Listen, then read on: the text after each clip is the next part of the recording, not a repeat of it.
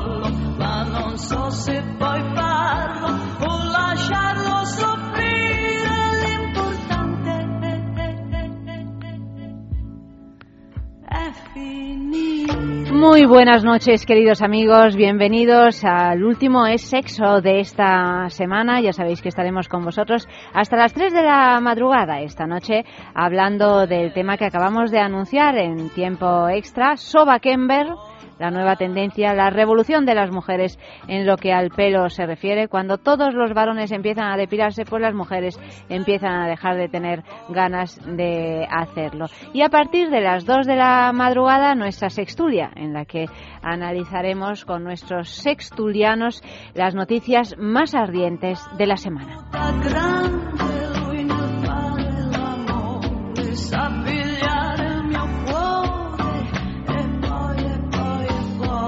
Nuestras direcciones de contacto, sexo arroba punto fm, el Facebook es sexo, el Twitter arroba es sexo radio.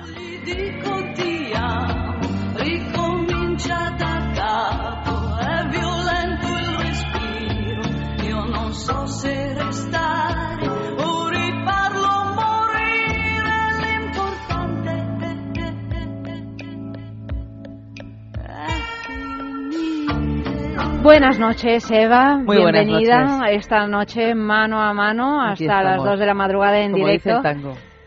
¿Cómo dice el tango? Mano a mano. Mano a mano, claro, claro. Mano a claro. mano hemos Mano quedado. a mano o pelo a pelo. Pelo a pelo. Porque Hoy más pelo a pelo. que en mano a el mano. caso- Aunque también hay manos peludas. Hay manos peludas. En mi familia son mucho de mano peluda, Ah, a mí, a la mía no. ¿no? Pues eh, mi padre siempre ha sido un, un peludo de mano. Lo que pasa es que ahora se depila él también. Ah, sí. Sí, señora, porque tenía un matorral ahí que a mí siempre me ha encantado, ¿eh? Francamente, así eran las manos de mi padre y así me gustaban, pero, Peludita. pero le ha dado por, por depilarse. Por eso decía que cuando las mujeres empiezan Ah. a chantarse con esto de la depilación, bueno, que eso está por ver también, ya hablaremos de ello a lo largo del programa. Los hombres, sin embargo, oye, eh, cera e incluso depilación eléctrica y se están quedando como... Como bebés. Como bebés. Entre eso y la calvicie. Que eso tampoco sabemos si nos gusta, ¿eh? Vamos bueno, yo, sí lo sé. Sí a lo mí, sabes. A mí no me gusta. A ti no te gusta. No. No, yo decía si nos gusta en general. Ah, sí, sí. No, por Eh, eso. a ti yo no te hablo gusta. por mí. A mí A los mí hombres tampoco. depilados... Depilado Hombre, nunca me he encontrado es que yo con unos poco sets, pelo no, no en, Ah, en natural. Pero eso es otra historia. Eso es otra historia. Eso es otra organicidad. Pero el hombre depilado que le tocas y le empieza ahí a salir eh, el pelo, no, sé Esto- yo, todo ¿eh? esto es una cosa cultural y eso Sí, ya sí, lo asumimos. El hecho de que las mujeres se depilen es una cosa cultural y está muy bien posicionarse en la ideología que una quiera posicionarse. Pero a mí los hombres delicados...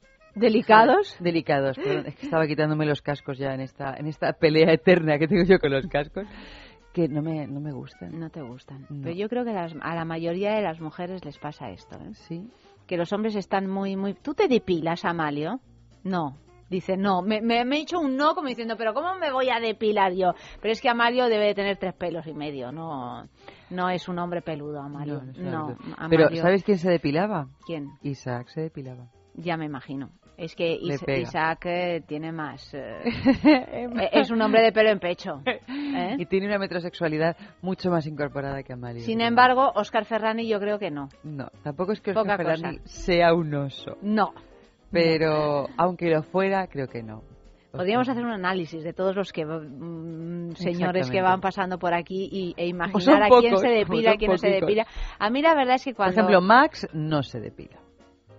no sé, Bueno, claro, está. no bueno, sé yo si Max se depila o no se Fíjate, depila. a mí me daba que se lo vamos a preguntar cuando venga el lunes. Luis no se depila. No, Luis no se depila. No, Luis es oso. Luis es osito. Sí, sí, es oso, sí. Luego, por ejemplo, la mudita tampoco se depila. La mudita, bueno, la mudita se depila donde se tiene que depilar, algo se depilará, digo yo. Oye, hay mujeres que no se depilan. Yogels, Gede- Yogels, di algo. Yogels. Yogels. y tarda, ¿eh? Ah, bueno, lo has dicho además, con tono exactamente, incluso ya vas haciendo voces distintas. Sí, sí, sí, muy Vas poniendo bien. diferentes acentos, como no sabemos muy bien. Yo creo que ahora en casa Vas la- cambiando acentos en, en función de las partes de Suecia donde te sientes más, más a gusto. Yo ha creo sido que- acento del norte, cerca del círculo polar ártico, ¿verdad? ahora en casa la llaman Yogels ya. Yogels. Se Pero ha es quedado bonito. sin su nombre A original. mí me gusta a- Yogels. Sí, porque además es, es muy sueco. Es muy claro, sueco. es muy sueco. Y Yogels. como los, los países nórdicos se han puesto de moda, y si no, fíjate, este fin de semana que viene es Arco. ¿Cuál es el país invitado? Finlandia. Tú fíjate, Yogels, acerca el micro, acerca, acerca el micro, y así sin miedo y rápidamente. Sin miedo y con fuerza, porque los y- micros... es porque pesan un montón. Cuéntanos, ya que estamos en una reunión de chicas, si en Suecia las mujeres se depilan o no se depilan. Se depilan y mucho. ¿Se depilan y mucho? ¿Y los señores? Pero es que no son muy peludos ahí. Claro, son así como más eh, rubios. al- rubios, albinos, sí, sí, claro. Claro, no- es que en Suecia no tiene mérito no. Barbilampiños. Seas hombre o seas mujer, No, yo lo decía porque sueca- como hace un frío si que eres pela, sueca y eres pues- la sueca tópica, Pero es que la sueca tópica, el- la idea de que tenemos de sueco tópico no existe. no existe, porque yo, eh, o sea, en Entonces, Suecia son bueno. todas morenas. Hay muy pocas eh, rubias con ojos azules, hay No, mucha mujer morena. pueblos y sí que hay rubias. ¿Sí? En Hombre, Estocolmo debería haber. En Estocolmo no, ¿ves? En Estocolmo. Pero Yo es que estaba en Estocolmo es Estocolmo y eran todas morenas. Estocolmo. Y en la capital somos todas morenas. Somos todas morenas, En la claro que sí. Como tiene que ser. Además mezcla. Mezcla. Claro. Bueno, bueno, pues ya sabemos lo que sucede en Suecia. Vamos a hablar de lo que sucede en España y en otros lares. Pero antes recordamos que el tema de hoy que podéis escribir tanto en Facebook, que es sexo, como en Twitter, arroba es sexo radio, como en el correo electrónico sexo arroba es radio punto fm, es cómo quieres que te lo diga.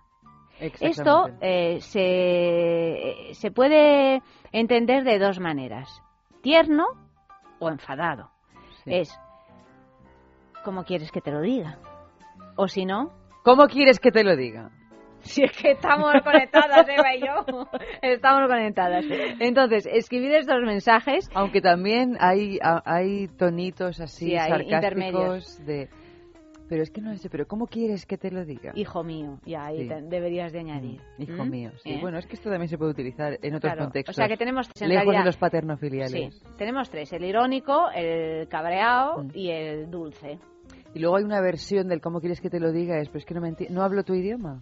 O no hablas mi idioma. Es, Ahora se ha eh, puesto muy de moda. Aquello de te lo tengo que repetir. Sí. ¿Qué, qué, qué, qué- parte de la frase no has entendido, Exactamente. no? Exactamente. ¿Quieres que ya- te lo diga en inglés por si lo entiendes mejor así? o en sueco, yogesgede. Eso ya es claramente una amenaza. Eh, claramente. O sea que tenemos cuatro posibilidades. Bien, señores, pues escribid eh, mensajes con el tema del día porque merece la pena, merece la pena puesto que podéis ganar el jueves que viene, sabremos el ganador, el jueves que viene en Es la Mañana de Federico entre las once y media y las doce de la mañana, sabremos quién se lleva ese fin de semana, maravilloso fin de semana en el balneario de la Ermida, www.balneario eh, de la Ermida.com. Ya sabéis que está ubicado en los picos de Europa, que el plan es inmejorable, puesto que es un fin de semana para dos personas con alojamiento y desayuno incluido y circuito termal incluido y además en esta en esta época de carnaval en que se están acercando peligrosamente. tenemos un especial carnaval en el balneario de la Ermida porque propone una estancia de lo más divertida, como es natural, eh, con cena, degustación, circuito en la piscina de agua minero medicinal,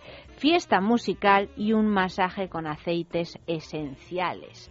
Hay ese masaje con aceites esenciales, un masaje especial, porque recordamos que lo hacen todo ahí mismo, en el balneario, o sea que, eh, que, que nada, que os va, os va a encantar. Recuerdo, www.balneariodelahermida.com. Mira, me estoy riendo por la foto esta que, que hemos colgado en Facebook mm, que parezco Blancanieves y las tres No, no, ya lo he pensado enseguida. Digo, bueno, este es un caso claro de, de sí. O sea, e- eres como Shrek, no por muy guapa, en guapo, Bueno, y luego sí, y, y luego lo- los tres ratones. Sí, sí, vamos, tres que ratones. aquí me he traído a mis juguetes Sí, sí, sí. a ver si juego con ellas un ratito.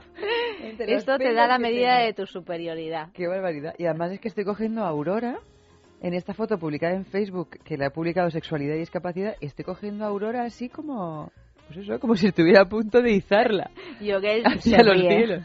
Y encima con estos pelos que me ha sacado, que me temo que son los Son que los llevo que generalmente. llevas. A propósito de pelos, por eso comentamos siempre, siempre tus pelos. Bueno, eh, escribid esos mensajes que los vamos a ir leyendo a lo largo de la noche y ya sabéis que, que, bueno que hay super premio. Vamos a hablar un poquito del Sobakember y luego ya vamos con nuestro concurso. El Sobakember eh, es un movimiento que pretende romper con el prejuicio social por el que una mujer eh, con las axilas peludas es antihigiénica y antiestética. Esto Exactamente. en sí mismo es un absurdo porque en realidad no, no, no puede haber nada que sea antihigiénico que sea natural. Lo que es natural está perfectamente eh, organizado en el cuerpo para que precisamente sea lo mejor para el cuerpo. Y además, la pregunta es la siguiente. ¿Por qué se considera una mujer una sucia o una guarra o eso? Pues eh, que Sí, no- una que dejada. Una dejada si lleva pelos en las axilas y un hombre no. ¿Por qué es antihigiénico para las mujeres y no es antihigiénico para los hombres? Esto, bueno, pues da la medida que hasta en las... Bueno, fíjate, por supuesto que en las cuestiones estéticas también se puede mm, esconder pues un cierto machismo Sí, que sí, todos eh, que claro todos que sí. damos por, Otra por cosa es que y hayamos que aceptamos tomado, claro, que hayamos tomado esa estructura social como, bueno como que, la y que válida y nos que nos guste guste, que nos estéticamente a nosotros también, ¿no? Claro que nos guste, pero es que también es tan difícil saber por qué nos gusta, ¿no? ¿Por Porque nos gusta mismo- algo? Claro, porque nos gusta algo cuando lleva no tanto tiempo. Ya veremos a lo largo del programa que el hecho de que las mujeres se depilen es una cosa bastante reciente. Una de las precursoras de esta moda fue Sofía Loren, fijaros, una de las mujeres más bellas y elegantes que ha dado la historia del cine y de la moda, ya en los años 50. Así que no estamos hablando de algo de la actualidad, eh, eh, porque de hecho hay muchas eh, celebrities de ahora mismo que mm, eh, siguen esta moda, por ejemplo Julia Roberts, Blanca Marsillac, Penélope Cruz. Lo que pasa es que yo creo que a Penélope es que la pillaron así Sí, la en un de vez en descuido. cuando, sí. En un bueno, de- descuido. pero de todas maneras, el caso de Julia Roberts fue en una alfombra roja de los Oscar.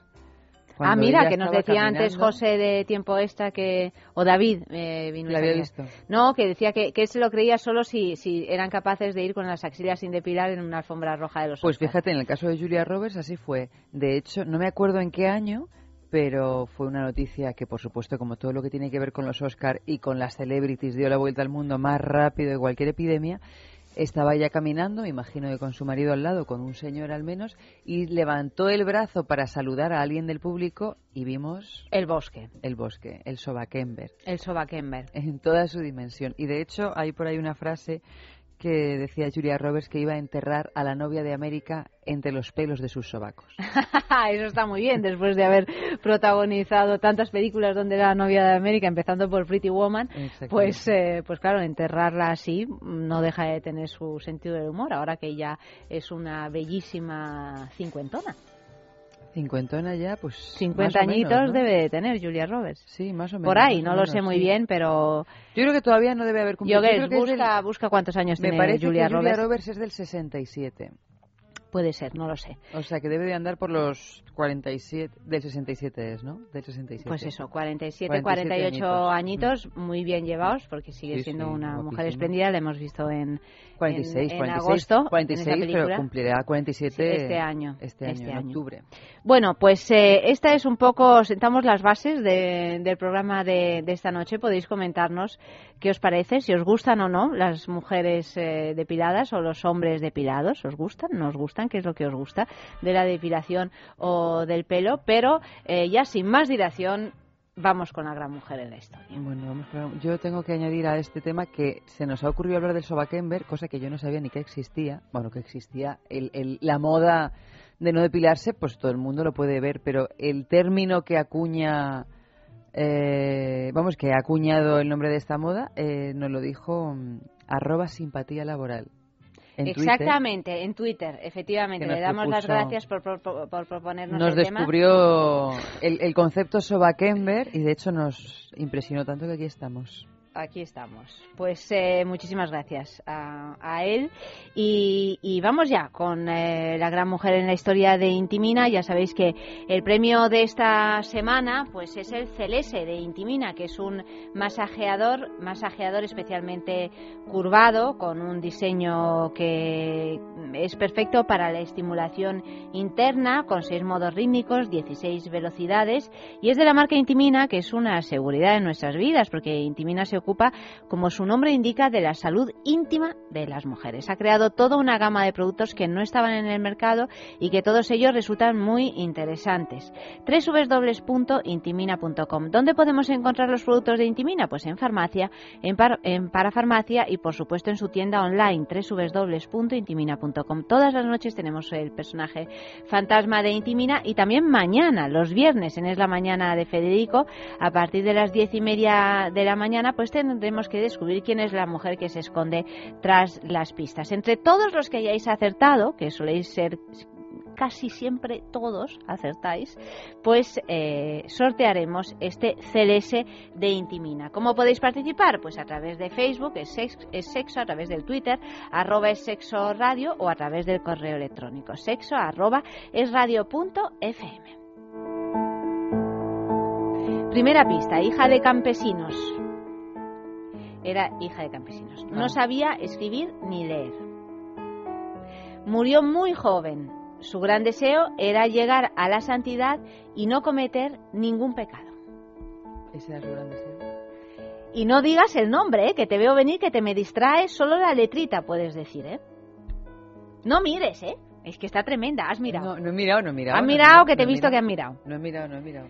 Segunda pista. A los 13 años se dice que tuvo una experiencia sobrenatural, de esas que sueles tener tú prácticamente todos los días. Sí, es verdad. es verdad. Pues llegó a ser heroína nacional y mártir de la religión.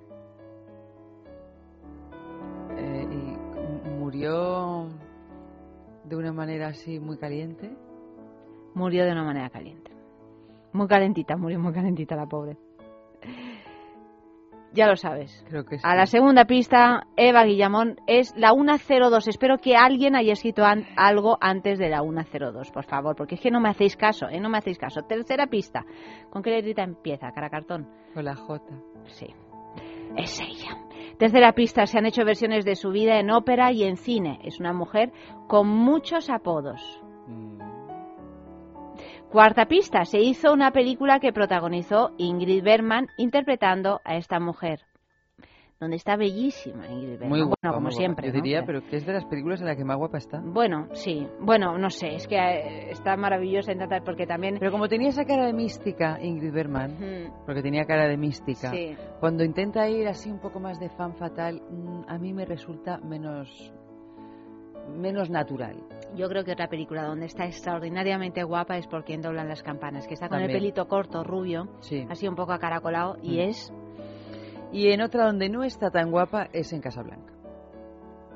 Que no está fea. Bueno, que no, no, está fea, no puede estar, no, puede está fea. estar. Pero es que la yo ves es en otras es una película que adoro. Bueno, yo también, por sí, sí, supuesto, sí. pero esto es como hablar de Rita Sí, sí, Hayworth. sí, sí, sí, que hay sí. películas en las que sale guapísima y Mm. en Hilda está muy guapa, pero en La Reina de África... Sí, sí, sí.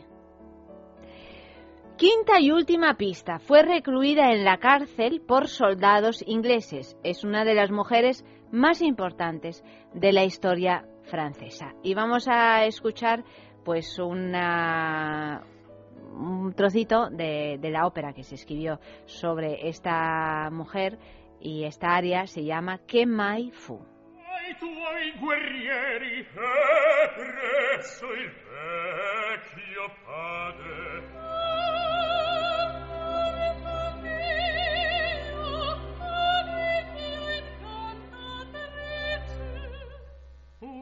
angelo tu sei ma in nebbia folta chiusi e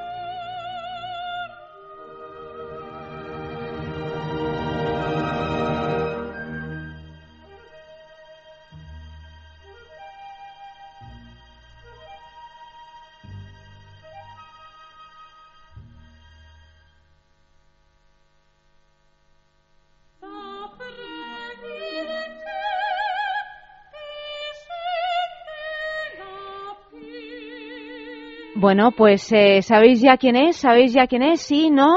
Os dejamos unos minutitos más y seguimos con, eh, con el Soba Kember. Piensa en el placer. En el tuyo. En el nuestro. Piensa en el poder de los sentidos. En sentir al máximo. Contigo. Piensa en algo discreto, muy suave, muy íntimo. En algo bello y muy excitante. Y ahora no pienses. Siéntelo. Siéntelo.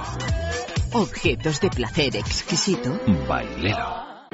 Intimina, la primera marca dedicada exclusivamente al cuidado íntimo femenino en cada una de las etapas de nuestra vida, quiere cuidarnos en uno de nuestros momentos más delicados, la menstruación.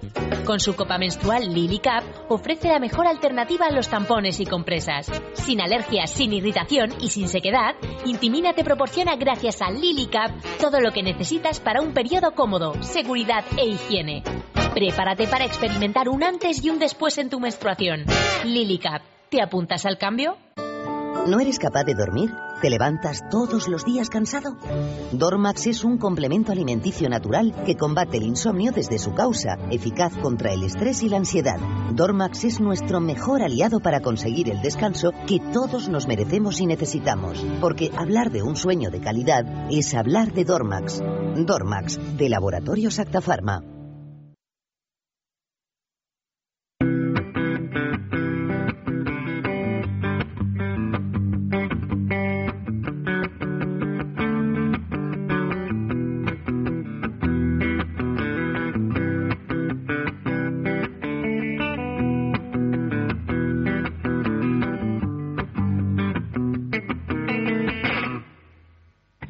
Mejor lugar que entre las nubes de tu pelo para revolver las drogas con los versos. Lo mejor del sol, el brillo de la luna, que es tu corazón. En medio del mar te sientes como en un desierto. Primavera ven y cúrame el invierno. Loco trovador, es tu canción desnuda. Solo corazón.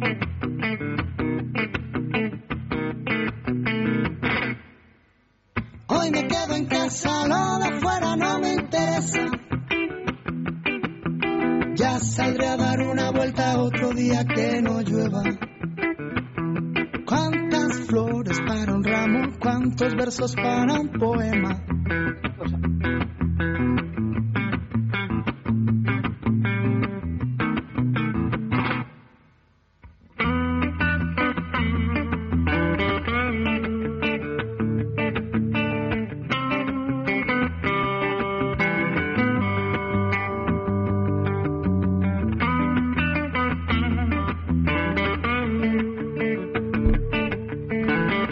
Estamos de enhorabuena, estamos de enhorabuena porque por fin los amigos de sexo me han hecho caso. Resulta que hay dos personas, Luis Carlos Porras León, mira, lo leo con nombre y apellido, y José Moreno Álvarez, que a la 1.02 han eh, escrito el resultado, ¿Y yo a qué es decir?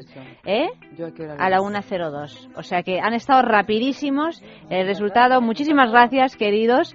El resultado de la gran mujer en la historia de esta noche es Juana de Arco. También eh, Álvaro envía un correo que dice que en la cultura asiática no lo hacen. Lo No se de- depilan. lo- no se depilan, es verdad, efectivamente. Es que esto depende mucho de las culturas. Y no sé quién más, Encarnación, habrá adivinado, me imagino. Hombre, por supuesto, Encarnación ha dicho Juana de Arco. También ha adivinado, lo he visto por ahí antes, el pianista, que también dice Juana de Arco. Juanpe también dice Juana de Arco. Por aquí, por esto en Facebook. Bueno, pues participáis todos en el, eh, en el sorteo de Intimina. A ver quién se lleva ese CLS que lo vamos a saber mañana, viernes, en Es la Mañana de Federico, entre las diez y media y las once de la mañana. Y volviendo a nuestro movimiento del Soba Kember, que ni Eva ni yo nos hemos mm, Alistado unido a- todavía. en- a- todavía. Eh, pero bueno, yo es que yo no sé si me voy a poder alistar ya. no, porque es que entre otras cosas, si te has hecho la depilación eh, esta Claro. eléctrica, No, mm, ya no, pues no, eh, eléctrica o láser, láser, como es se llama, que no láser, pues eh, pues ya nada, ya no, Ya a no menos que no puede. te hagas un implante de pelo, Como pues, Julio Iglesias, eh, se como hizo en la Julio- cabeza. Sí, pero mira que yo creo que nadie, no hay nadie que se haga un implante de pelos en, la, en las axilas o en las ingles o... El mundo del friquismo. Ah, bueno, hay de todo, hay, de todo. Yo me acuerdo, no, no sé si, si recuerdas de un programa que hicimos hace ya algunos años en el sexo, sobre la depilación, sobre los Sí. diferentes tipos de depilar eh, el pubis. el pubis, ¿no? Hombre, ¿cómo olvidar ese programa? ¿Cómo olvidar ese programa? Y que había una moda que yo espero que haya desaparecido porque era realmente un poquito inquietante, que era lo de depilarse el pubis completamente y aplicar como un felpudo Sí, de, de de pelo, de conejo. De pelo. No, y parece que estoy sí. diciendo una guarrada, pero es que era literal, o sea, de pe- el pelo Sí. del conejo, que además es, es muy es muy gozoso de, de Pues por de eso tocar. imagino que saldría Pero tú esta imagínate, moda. yo me imagino, o sea, un hombre que de repente liga con una chavala Y te y, tal, y, con y ese tocas jardín, ahí con y ese te encuentras el pelo de conejo. Bueno, pues es un susto, verdaderamente. Dices, ahí va mi No, madre. no es pero- buena suerte tocar una pata de conejo o llevar una pata de conejo. Pues a lo mejor tener un pubis de conejo. Ya, pero es un susto, ¿eh? A mí Hombre, que me susto digan lo que pero tal, pero aunque no es un sepas que es de susto, o sea, conejo, tú, tú tocas, me imagino, bueno, es un susto ya de por sí. Es un aunque susto, digan, Eva. te juren y te perjuren que es Ahí hay un salto real. de raza, ahí hay, Hay un un salto de raza evidente. Es un salto de raza Sí. inviable. Claro, claro. Entre el conejo y la fémina, pues claro. Bueno, y no. acuérdate también mm, que se hacían hasta logotipos. Sí. Y las modas, el, bigo- el bigotito Hitler, el bigotito Dalí, el bigotito Franco, el bigotito... Bugs Bunny, las orejitas Groucho de Marx. Groucho Marx. Sí, había de todo. Había de todo, la verdad Incluso que... marcas, la marca de Adidas, había... Y los mm, tintes, y y los tintes, hombre, los tintes, los tintes, sí, y sí, el sí, pelo de conejo tintado también. Sí, sí, sí, sí, sí, sí, sí. En fin, bueno, las pues... peluquerías eh, públicas. Sí, que, famosas. mm, famosas, que yo nunca las vi por la ciudad, pero luego... Lo, lo- lo hacen con, con una especie de plantilla eh, y ahí te, te hacen todas la- la- las formas que, que uno desee. En fin, bueno, pues eh, la, la, la que ha organizado este movimiento, el Sobakenberg, se llama Lena Prado Es una de las... mm, Fundadoras, principales ¿no? fundadoras, sí. y parece ser que sigue recibiendo todo tipo de insultos y juicios sociales en Internet desde que mostró abiertamente en, en Twitter En su red que, que ella Twitter. no se depila las axilas. En una foto donde se veía Claramente que no se depilaba. Pues ella dice, todo empezó como respuesta al incesante troleo, Troleo, sí, esto citamos literalmente. literalmente, que recibo en esta red social por mostrar abiertamente que no me depilo, dice Elena Prado.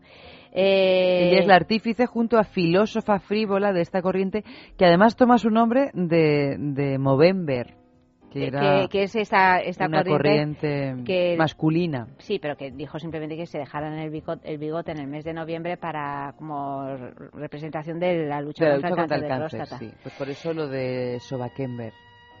Si los hombres se lo podían dejar el bigote en el mes de noviembre, pues ellas querían dejárselo más tiempo. Más tiempo. Bueno, en la práctica, eh, eh, estas mujeres están indignadas porque dicen que las mujeres no podemos de- decidir dejar de depilarnos sin exponernos al juicio social y al escarnio, incluso sin avergonzarnos de nosotras eh, mismas.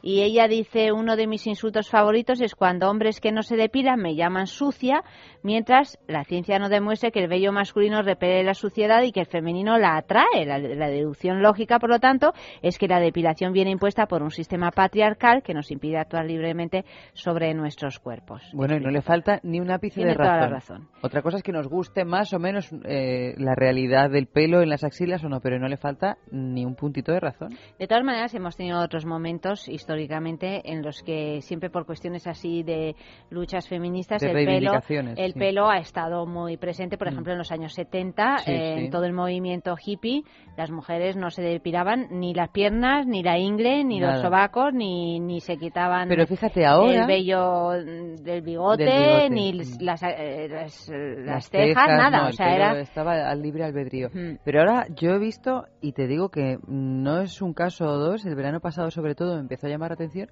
mujeres que no se depilan las axilas, pero sí se depilan las piernas. Bueno, ahora ya ahí ya ves, empiezan todo tipo. Hay cócteles.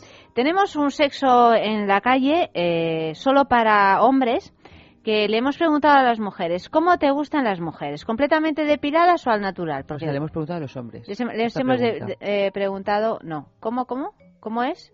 Se hemos preguntado a hombres y a mujeres en diferentes. O sea, ¿cómo te gustan eh, los hombres o las mujeres? ¿Completamente depilados o al natural? Pues vamos a ver qué, qué nos han dicho.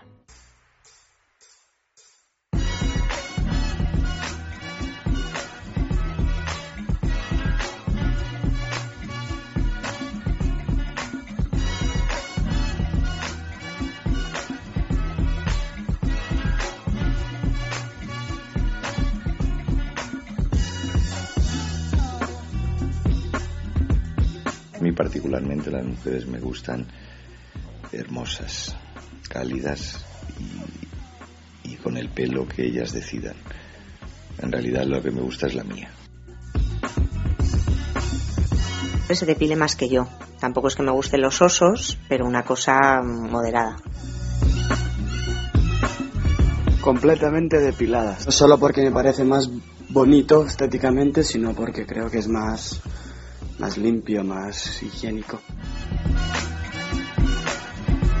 Bueno, pues la verdad pienso que a ninguna mujer le atrae un hombre con, eh, por ejemplo, mu mucho pelo en la espalda porque queda antiestético, pero sí que hay hombres que, con, que tienen poco pelo y a mí personalmente a mí eso no me molestaría, pero sí que es verdad que el cuerpo de un hombre depilado queda muchísimo más bonito y no parece que estemos durmiendo al lado de un oso. A mí la verdad que me gustan los hombres eh, con pelo, no me gusta que se depilen y, y me parece que les da masculinidad. O sea, hay mujeres que me pueden gustar más al natural y hay otro tipo de mujeres concretamente que me gustan más totalmente depiladas. Ni una cosa ni la otra, o sea, los extremos de natural y completamente depilado, eh, bueno, pues cada cosa su justa medida. Depilado lo normal, pues axilas, sus piernas y tampoco todo al natural, eh, o sea, entonces pues bueno, una, lo normal, ni una ni, ni una cosa ni otra.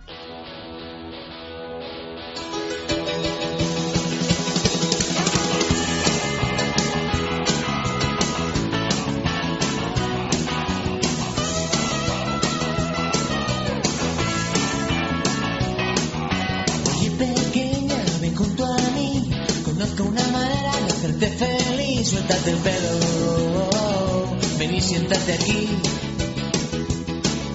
Fuera el abrigo, ponlo por ahí. Vente conmigo y confía en mí Yo lo que quiero Es verte sonreír.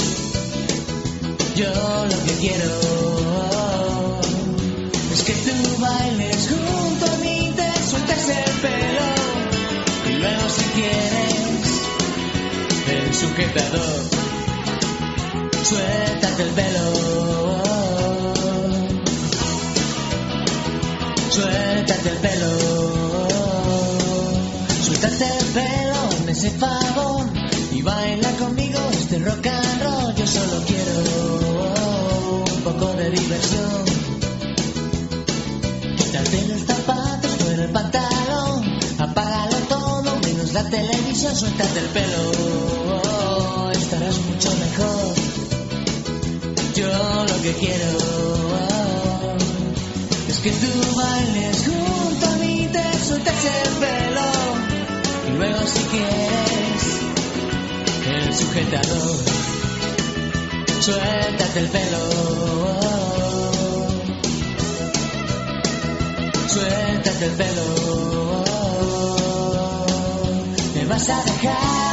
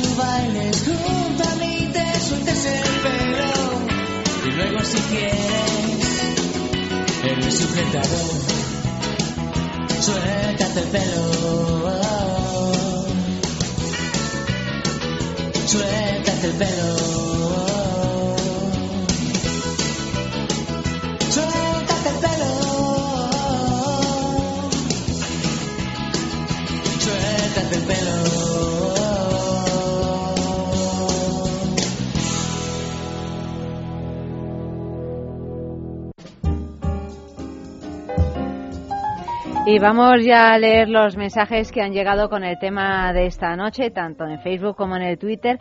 ¿Cómo quieres que te lo diga? Ya sabéis que os podéis ir a pasar un fin de semana en el balneario de, de la Ermida. José Moreno dice, ¿cómo quieres que te lo diga? Si al caer sobre nuestros entrelazados cuerpos los rayos plateados de la luz de la luna nos lo dicen ya todo. Qué barbaridad, ¿eh? Joder. José, estás enamorado. Qué maravilla. Disfrútalo, disfrútalo mucho. Por aquí tengo otro José, José Gil, que dice, ¿cómo quieres que te lo diga? Aparca la sinceridad y goza del momento. Responde. O Juanpe, que dice, "Mm, que sea in- inteligible para mí, o sea, miente. José María en Twitter, ¿cómo quieres que te lo diga? Pero date prisa. O Bebe, que dice, ¿cómo quieres que te lo diga? No quiero oírlo, quiero verlo.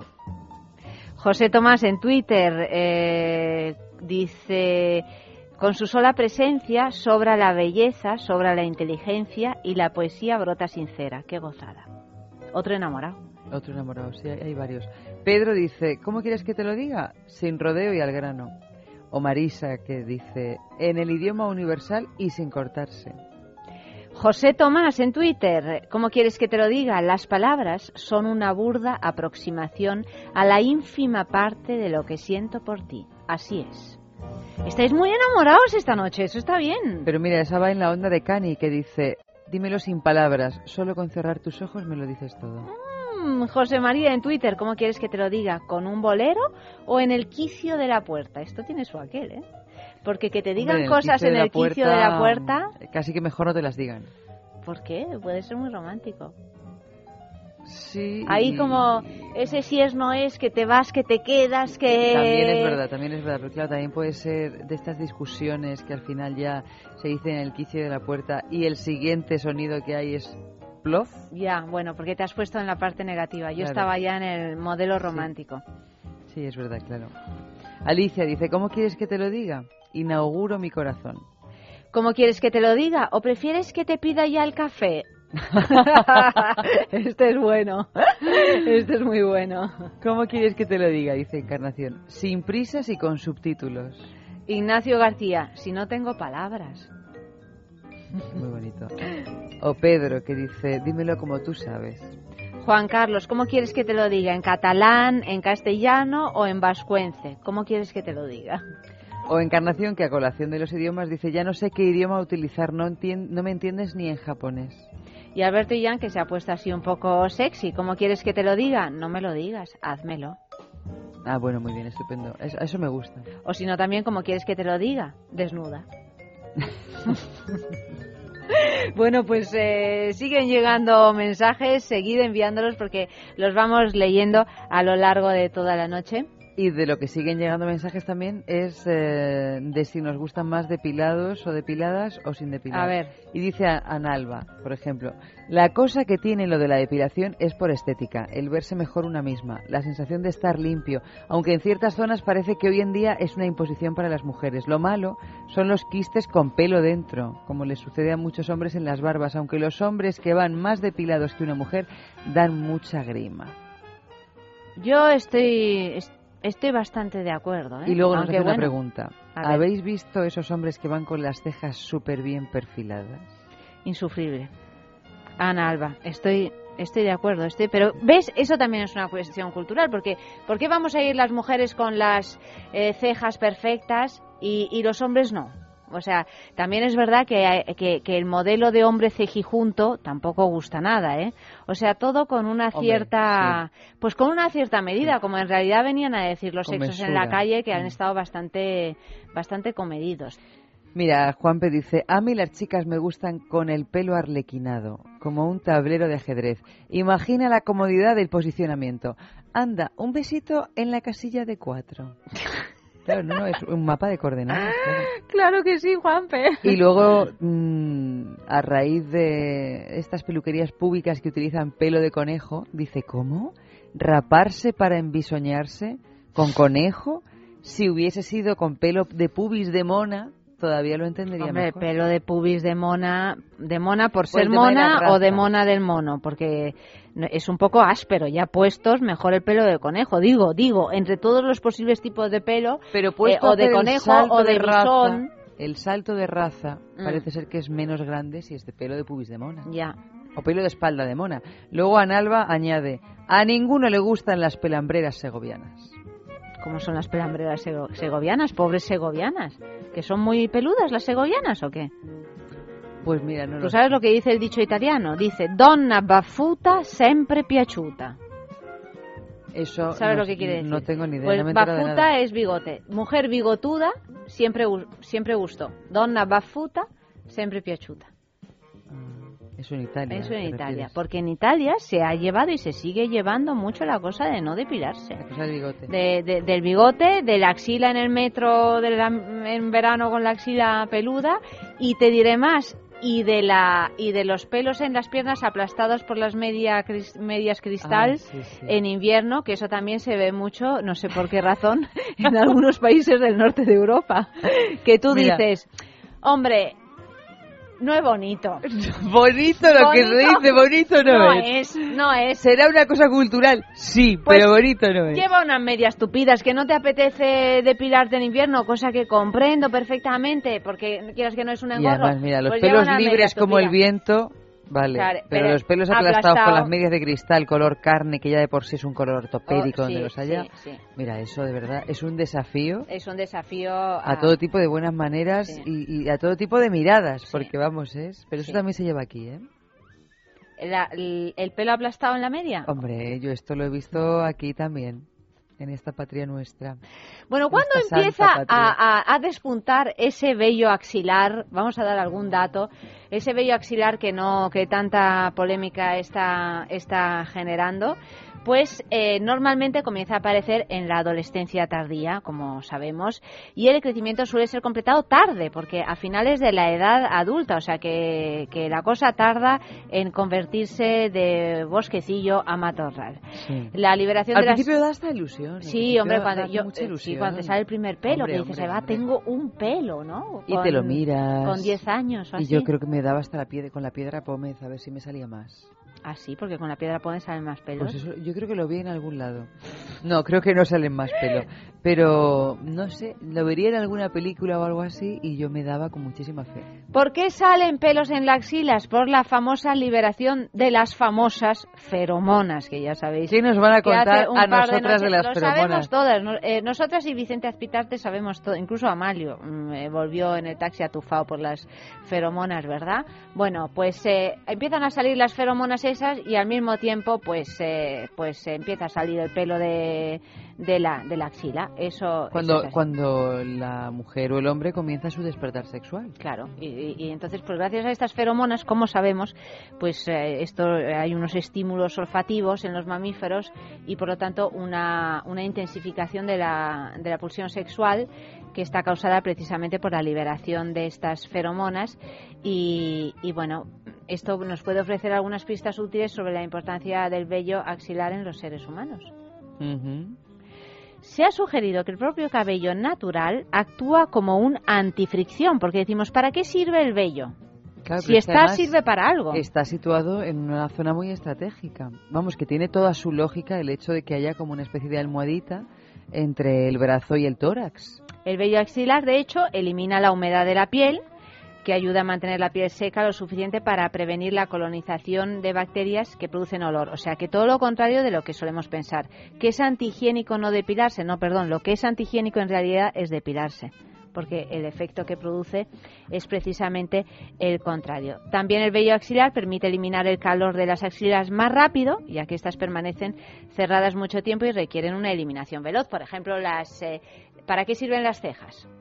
¿Para qué sirven? Pues para cuidar a los ojitos de que no para nos cuidar a los cosas. ojitos de que no nos caigan cosas, por ejemplo, sudor o cualquier otra Mm. o cu- cualquier otra. Es que está todo pensado, o sea, lo que está puesto bien puesto está. Claro, lo otra que pasa cosa es es que, que- nos guste o no nos guste. Y fíjate que también al final me imagino que a raíz de depilarnos y de asumir que es una cosa sucia o que una se acaba sintiendo sucia cuando no se depila, uno mm, siente que suda más cuando va sin depilar las axilas. Yo recuerdo esa sensación de pensar, parece que uno suda más o que huele más el sudor. Pero no es verdad. Que no es verdad No en es absoluto, pero es esta sensación que ya se nos ha inoculado. Lo de si no vas depilada, eres una guarra. Eres una guarra. Pues no, señores, y aquí tenemos una canción de Fito y Fitipaldis que se llama precisamente así, Las nubes de tu pelo. Pero ¿sabes lo que pasa? Que esa ¿Qué canción pasa? ya la hemos oído Ya la antes, hemos porque Amalio está haciendo Ah, una está haciendo anarquía de su musical. capa un sallo. Pues entonces nada, vamos a, a- vamos con nuestro noticiero ardiente. ¿Te parece, Amalio? ¿Tú nos das permiso para el noticiero ardiente? Porque nosotros intentamos Pues llevar, llevar eh, la vida por un lado, pero Amalio, como ese que tiene los mandos, Como el varón, él hace, él hace aparentemente sin lo que le da la gana. Luego otra cosa es la realidad, ¿verdad, Juan? ¿Estás de acuerdo conmigo? Estoy segura de que sí.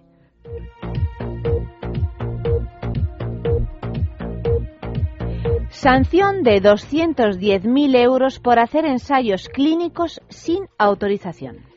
El Tribunal Superior de Justicia de Madrid ha desestimado el recurso que Vicente Soriano, médico adjunto del Servicio de Enfermedades Infecciosas del Carlos III y uno de los autores con más impacto en publicaciones científicas relacionadas con el virus del SIDA de todo el mundo, presentó en 2011 después de que la Consejería de Sanidad madrileña le sancionara con 216.000 euros por infracciones leves, graves y muy graves por haber realizado un ensayo clínico con pacientes de VIH sin autorización del Ministerio de Sanidad, sin contratar el seguro obligatorio y sin recabar el consentimiento informado de los pacientes que participaron en él.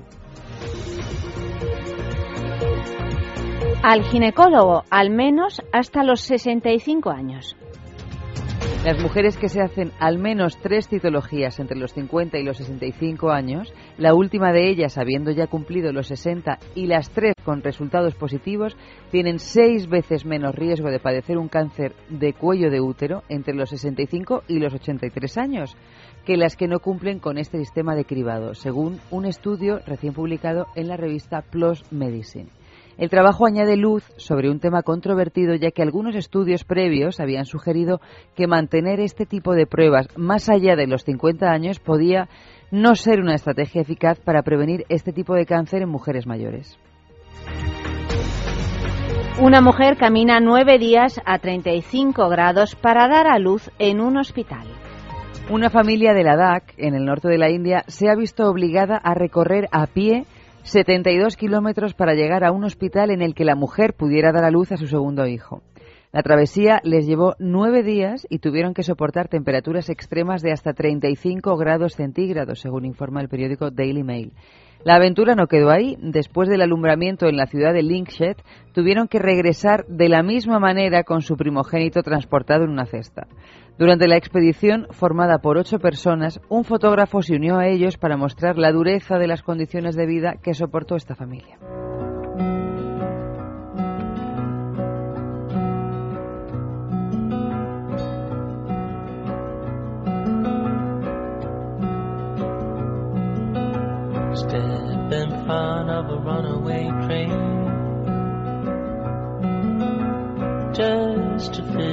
Alive again.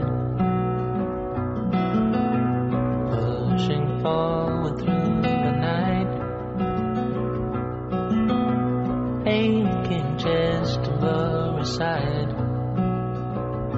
It's so far, so far away. It's so far, so far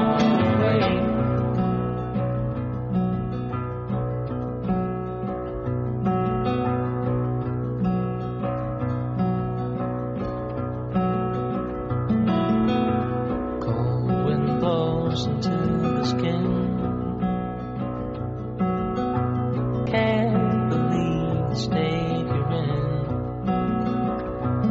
It's so far, so far away. It's so far, so far away. Who are you trying to miss? Steadily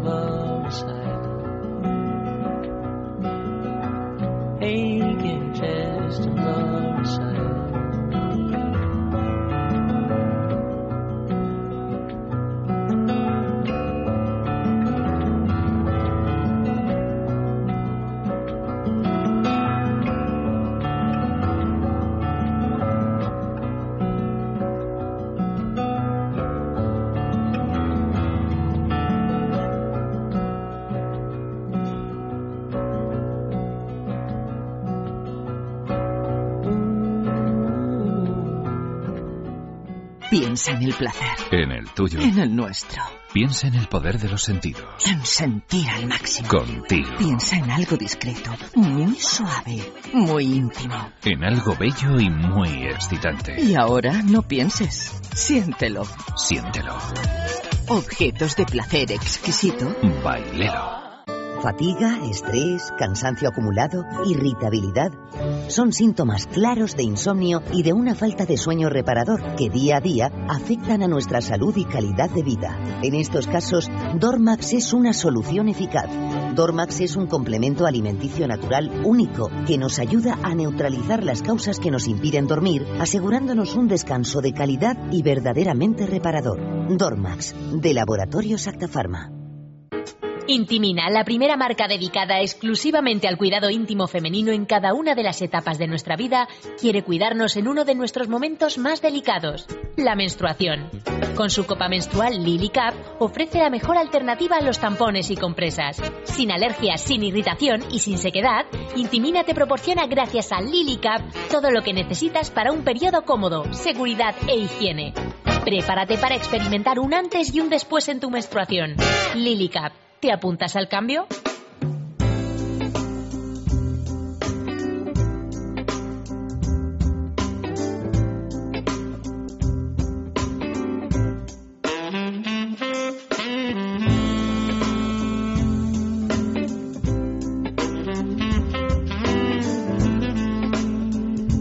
Seguimos en el sexo hablando de depilación sí, depilación no, mm, esta nueva corriente, el Soba Kember. ¿Cuándo y por qué se decidió que las mujeres debían depilarse? Muy Porque claro, ¿en qué momento comenzó todo?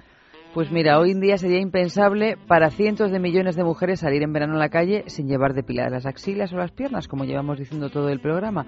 Pero hubo un antes y un después en esta decisión del porqué del vello. Hasta mediados de la segunda década del siglo XX, apenas se habían visto mujeres con los brazos descubiertos y la moda hasta entonces había sido, por supuesto, innecesario Claro. el hecho de depilarse, porque Claro, como es que no se te veía no nada se te de veía, carne, pues, no, daba igual. Y además hasta realmente en Occidente no se vio nada de carne hasta antes de ayer prácticamente. Pues mira, antes de ayer es más o menos en el 1915. Un siglo. Hace un siglo, exactamente un siglo, el año que viene era un siglo, a través de un anuncio gráfico que apareció publicado en la revista Harper's Bazaar, dirigida básicamente a lectoras de la alta sociedad norteamericana, una revista que sigue existiendo y, y, bueno, con un público numerosísimo. En esta revista aparecía la fotografía de una joven con los brazos en alto y descubiertos con el lema La moda para el verano y el baile moderno se combinan para hacer necesaria la eliminación del molesto vello. En ese caso ya se abrió la caja de Pandora y se impuso la moda de llevar vestidos de tirantes y por lo cual las axilas quedaban descubiertas, motivo que aprovechó un avispado comerciante para anunciar unos polvos depilatorios, unos polvos que vete tú a saber, eso te quemaría el vello, me imagino, lo abrasaría. Lo dejaría clarito, ¿no? Digo yo, porque... O Mm, no, depilatorios. no, ah, no, claro, lo, O sea, quitaría. lo Se- quitaría, bueno, lo sería la- el, precursor de las cremas depiladoras, ¿no? Me imagino, sí. Entonces, a partir de estos polvos depilatorios comenzaron a aparecer más y más campañas, más y más productos diferentes para imponer la depilación en las axilas entre las mujeres y eran tiempos en los que la falda y los vestidos se llevaban muy por debajo de las rodillas, por lo cual entonces no era necesario tener las piernas depiladas. Pero luego llegó la Segunda Guerra Mundial en la que la escasez de medias de seda dejaba al descubierto y sin disimular O el vello no en las piernas no había de pelo muchas aplastado, mujeres. no había pelo había aplastado por la media, sino simplemente Pelo. pierna peluda. Exactamente.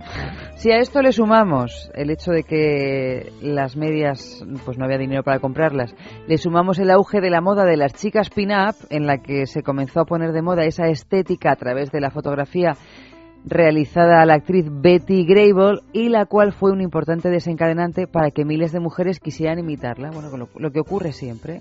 Que empieza con una cosita así muy tonta y poco a poco eh, se va Una montando. mujer se convierte en, bueno, en, en el adalid de todo ese movimiento. Imagínate que gracias a Julia Roberts, dentro de dos años eh, seguimos aquí tú y yo, pero llenas de pelos. Pues fíjate. Que podría ser, porque ¿Por qué esto no? esto de las modas es tan idiota como esto, o sea que de repente Sí, uno cambia idiota, absolutamente completamente, idiota. eh, de repente Idiota uno y cambia sus costumbres porque que tiene que tiene la, la, la capacidad de, de bueno de, de lavarnos el cerebro de una Mm. manera rapidísima. Yo no sé si tú conoces el libro, bueno, seguro que lo conoces, el de No Logo de Naomi Klein. Sí, Un libro que te explica eh, el lavado de cerebro Sí, sí, publicitario cómo, cómo, cómo, cómo se lleva a cabo. de una ¿Cómo? manera efectiva 100%. Sí, que somos unas víctimas completamente absolutas de todo esto. ¿no? completamente entonces me imagino que en el 1915 bueno pues habría mujeres con opiniones más dispares no al, al respecto de la depilación pero claro hoy por hoy estamos todas bastante unificadas en Estamos el hecho unificadas de que aquí. Luego te vas a la No, no, India aquí, y aquí y allí no se depila nadie. aquí. En, en Japón las japonesas directamente no tienen pelo, no tienen vello de ningún tipo prácticamente, por lo tanto tampoco necesitan depilarse. Es más, seguro que en Japón ponen pelo, ¿no? Porque por aquello de que cuando Te no tienes lo deseas y cuando y cuando no, viceversa. En fin, un sabías qué. Más información. En cuestión de depilación, el cine porno tiene mucha culpa. ¿Cómo no? Si uno tiene mucha culpa de casi todo el cine porno lo referente a la sexual Eh, Sí, hombre, la se- sexualidad la verdad es que ha tenido una influencia mucho mayor de la que nos pensamos. Si uno contempla alguna película X, por ejemplo, de, los, de mediados de los años 70, ¿no? Es decir, en plena proliferación del pelo, como Mm. decíamos antes, y gran parte de los 80, pues os quedaréis muy sorprendidos por cómo ha cambiado la moda, por ver toda esa superficie boscosa que lucen hombres y mujeres, especialmente en el área genital. Pero con el paso de los años, ese perímetro piloso púbico, pues ha sufrido una deforestación salvaje y no a causa de la contaminación, sino a causa de, de un objetivo bien claro, el de quedarse sin pelo. Eh, el y el de enseñarlo todo, El básicamente. de enseñarlo todo, las razones para esta deforestación son puramente técnicas. El hecho de que el cine porno tienda cada vez más a utilizar planos prácticamente ginecológicos ha provocado que todo obstáculo visual en forma de pelo esté de más. En solo unas décadas, los genitales femeninos y masculinos en las películas porno han adquirido un aspecto inmaculado y casi infantil.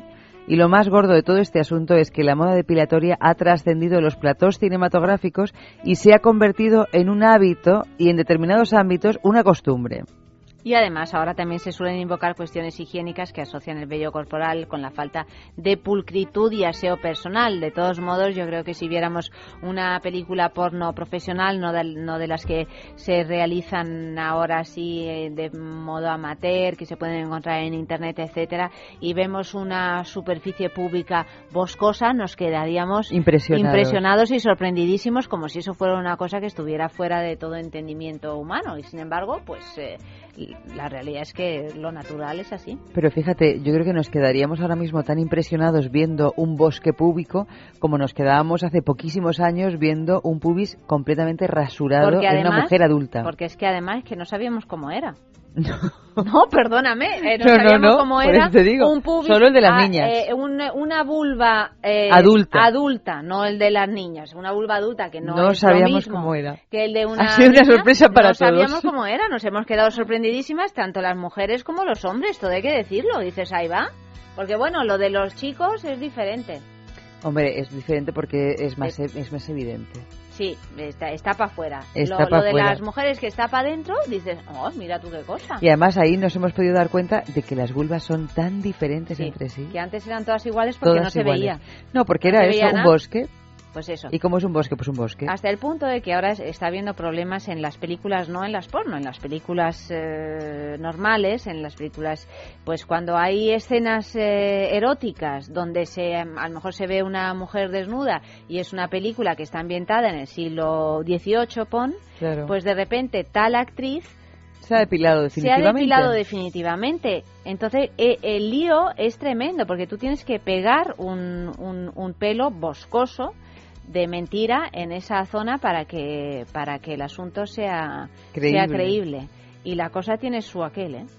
por Ya ejemplo recuerdo la- la- el famoso enfado de Vicente Aranda cuando rodaba eh, eh, amantes eh, Carmen, Carmen. con Paz Vega que se dio cuenta de que Paz Vega no, no tenía lo que tenía que tener una Carmen de esa de esa época y allí pelito a pelo pegándoselo uno a uno en maquillaje una labor de vamos de, De ingeniería Como las de depilación pelo a pelo, pero al revés. pero al revés Famosas en acción en lo que al pelo se refiere, pues ya lo hemos dicho, Julia Roberts en una alfombra roja saludó con el brazo bien alto dejando al descubierto sus axilas sin depilar. Además también otras fotografías de ella en la playa y en bikini muestran la misma opción bajo sus brazos. Luego está Drew Barrymore, que ha hecho alguna que otra aparición con las axilas sin depilar, al igual que Beyoncé y Hilary Swank, o incluso la siempre pendiente de su imagen, que no deja de ser su negocio, Paris Hilton. Ah, Paris Hilton, a propósito, Es una mujer que nos ocupa nos ocupa esta semana esta Paris semana Hilton. muy mucho, porque además nació el mismo día que tú, Ayanta. Qué 17 de desgracia, qué desgracia, el 17 de febrero. Sí, señor, sí, señor. Y bueno, pues tenemos, no vamos a decir más, pero estaros atentos a este nombre, Paris Hilton. Y también Penélope Cruz, que se mostró con las axilas mal depiladas, a pe- a pesar de que Penélope Cruz yo la recuerdo en una película de Armero, eh, que no recuerdo ahora el título Sí, de la película, sí. en la que ella salía, Que salía con, con- monísima y con las con axilas, las sin depilar. que hacía de, de chica. ¿Bruja se llamaba o...? No lo recuerdo. no Con lo Beatriz recuerdo. Rico, no, Beatriz Rico no, No. Beatriz... Con una Neus mujer- Asensi. No, bueno, menudo no, es tenemos. Ana Álvarez, Ana Álvarez, Penélope y Ana Álvarez mujer- y una mujer que se llama Beatriz, que tiene el pelo así, es una señora ya más mayor, ellas eran más jovencitas. Y, No lo sabemos ahora bueno, mismo, no ahora lo sabemos. miramos. Y luego, una de las excepciones más conocidas es la actriz Monique, que es de esa película Que se, Precious, que se llevó el Oscar a la mejor actriz, no sé si secundaria o revelación. hace unos años ya, ¿no? ¿O qué? ¿O es de- no es del año pasado, es de No, hace tres menos, años o sí, así. Yo diría que es hace tres años. Bueno, pues esta actriz eh, ha llegado a levantar eh, la falda para mostrar que hace muy, mucho, pero mucho tiempo que no se depila, porque tenía ya ese pelo de la pierna ya caracolado. Brujas, lo que Brujas, decía, brujas. mira, con pues- Beatriz Carvajal, Ana Álvarez, Ana Álvarez y Penélope Cruz. Pues ahí Penélope sale con el pelo. No sabemos si se lo pegaron o si se lo dejó eh, crecer. Y otra de momento rara avis es la bella periodista irlandesa Imero Tull. Mm, Que que es- estuvo además sin depilarse las axilas 18 meses y lo mostró. Esto lo podemos ver en, en internet, en vídeos de YouTube, en fotos. Y mostró sus axilas sin depilar en un programa de máxima audiencia donde ella le elevó los brazos haciendo algún gesto y le vimos el sobaquembe. Pues a propósito de Soba Kember, vamos con Gloria Trevi con pelo suelto.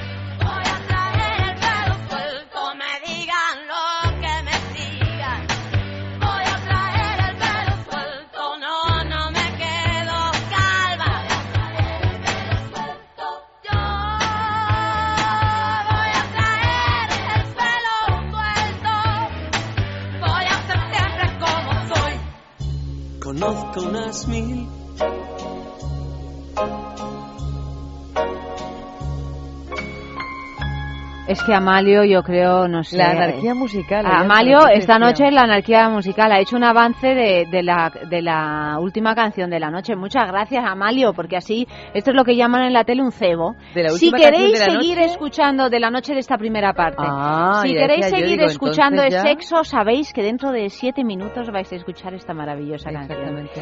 Bueno, No, porque cerramos, los jueves cerramos con Friday Amy, ¿no? Hombre, claro, No, siempre, a ver si nos nuestra ha boicoteado sextulia. también esa. Ah, No, eso no. Dice de esta primera parte.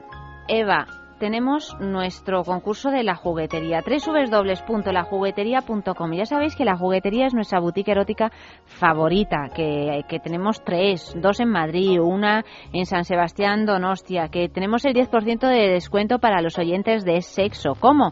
Pues os metéis en www.lajuguetería.com, en la, en la casilla de descuento escribís es sexo todo junto y en mayúsculas y veréis que vuestra compra se ve reducida de ese 10%. Pero también tenemos el concurso de la juguetería, que esta semana regalamos un Midori, que es un, es un juguetito que es una delicia y además es tan bonito de ver, de verdad lo digo, es una es como una nube, una cosa así japonesa, preciosa, preciosa y que os va a dar mucho gusto, ¿eh? O sea que participad, la pregunta de esta semana es ¿qué celebrity cumple años el 17 de febrero, señores? ¿Qué celebrity cumple 17 años el 17 de febrero? No, 17 no, 17 no cumple. No, ¿qué, cu- qué, qué, qué- qué celebrity cumple años el 17 de febrero? He dicho 17 Exactamente. años, no, no, no, pues, pues mal. Cumple, yo creo que es del 81 esta mujer. Bueno, el caso es que la acabamos de nombrar en las de las axilas sin depilar. En ese grupo de celebrities la acabamos de nombrar. Escribid vuestras respuestas a sexo arroba es radio punto fm, sexo arroba es radio punto fm hasta el domingo, o sea, hasta que termine la semana y quizá, pues eh, por sorteo, todos los que acertéis, uno de vosotros pues se llevará ese Midori de, de la juguetería. Y bueno, tenemos aquí algunas encuestas que son curiosas, por lo menos. ¿Qué pasa con los hombres en lo que se refiere a la depilación? Porque los hombres también se depilan y parece También. ser que los españoles mucho más. Más de la mitad de las mujeres españolas, es decir, el 53% piensan que el hombre debería cuidar su cuerpo tanto como la mujer. Eh, de hecho, algunas intentan convencer a sus parejas para que eliminen ese vello que consideran antiestético de la espalda, de los hombros, a de lo hecho, mejor de las nalgas. en la mayor parte de, la- de los locales de esteticien son bisex. Son bisex y además te vienen todos los precios de los hombres, depilación para ellas, depilación para ellos, porque no tienen el mismo precio, pero que antes era raro Sí, encontrarte no una lista de precios masculino en un sitio de depilarte. Ahora está en todas partes. A mí me encanta más que nada porque como soy mujer y un poquito un poquillo mala, ¿no? Tengo así como una especie de resentimiento femenino para que sufran un poco ellos también. Para que sufran, porque, porque a mí lo de la depilación me parece un sufrimiento tremendo. Eh, este estudio desvela también que el 66% de los españoles, varones, han probado alguna vez a afeitarse o a depilarse el vello corporal frente al 34% de los hombres que no lo han hecho nunca. Pero vamos, estoy segura de que esta estadística va a crecer rápidamente en los años venideros y dentro de poco, pues ningún hombre habrá que no haya probado a depilarse, a menos los que no tengan nada de pelo. Alguno habrá, yo creo que alguno resistirá.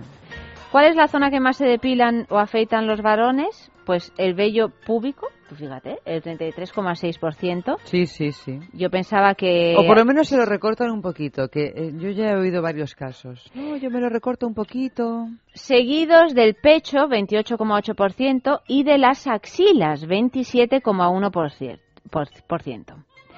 Todos estos esfuerzos no hacen más que satisfacer un deseo oculto de los hombres y es que parece ser que un 57% de los encuestados manifestaron que les gustaría tener un cuerpo sin vello y más de la mitad de ellos que consideraban que les resultaba así más moderno, más higiénico, ya ha llegado a ellos también este concepto de, de la higiene y desde luego estético. Además, un 22% de los españoles reconoció que se afeitaría el vello púbico para que el tamaño de su pene pareciera mayor. ¡Acabáramos! Claro. Ah, no aquí había está el secreto, esta aquí está el secreto. Claro, Cuanto porque al menos, quitar, claro, eh, más largo, más, más trozo de pene se ve. Amalio, que no te enteras, hijo. Que es que estás a por uvas, de verdad. Tú Si ahí, alguna vez te dicen, sin depilarte ni nada. Claro, ¿No ves la cara de sorpresa que va. deberías ver? Depílate. Pero, ¿tal vez por eso se depilaba Isaac? Pero tú deja al pobre Isaac. No, es que me estoy acordando. eh, va, pero si es que no tenemos. Dime otro hombre que conozcamos las dos que se depile. Yo no conozco. Bueno, pues. Vamos, ¿por no lo sé, no voy preguntándoselo a los Porque hombres, él lo habla de una manera a tumba abierta. Sí, es verdad. Bueno, también es que a lo largo de todos los años compartidos con Peluche eh, hemos hablado a tumba abierta ya, no sé, de todo, de todo Pues prácticamente. por de eso, todo. y además, probablemente fuera por eso, fíjate. Pues nada, mañana le voy a ver por la mañana y se lo pregunto de tu Coméntale. parte, ¿vale? No, ¿Qué, es de lo, qué es lo que no. opinan ellas? Pregúntaselo. ¿Qué es lo que opinan ellas? Que tenemos dos minutitos de nada.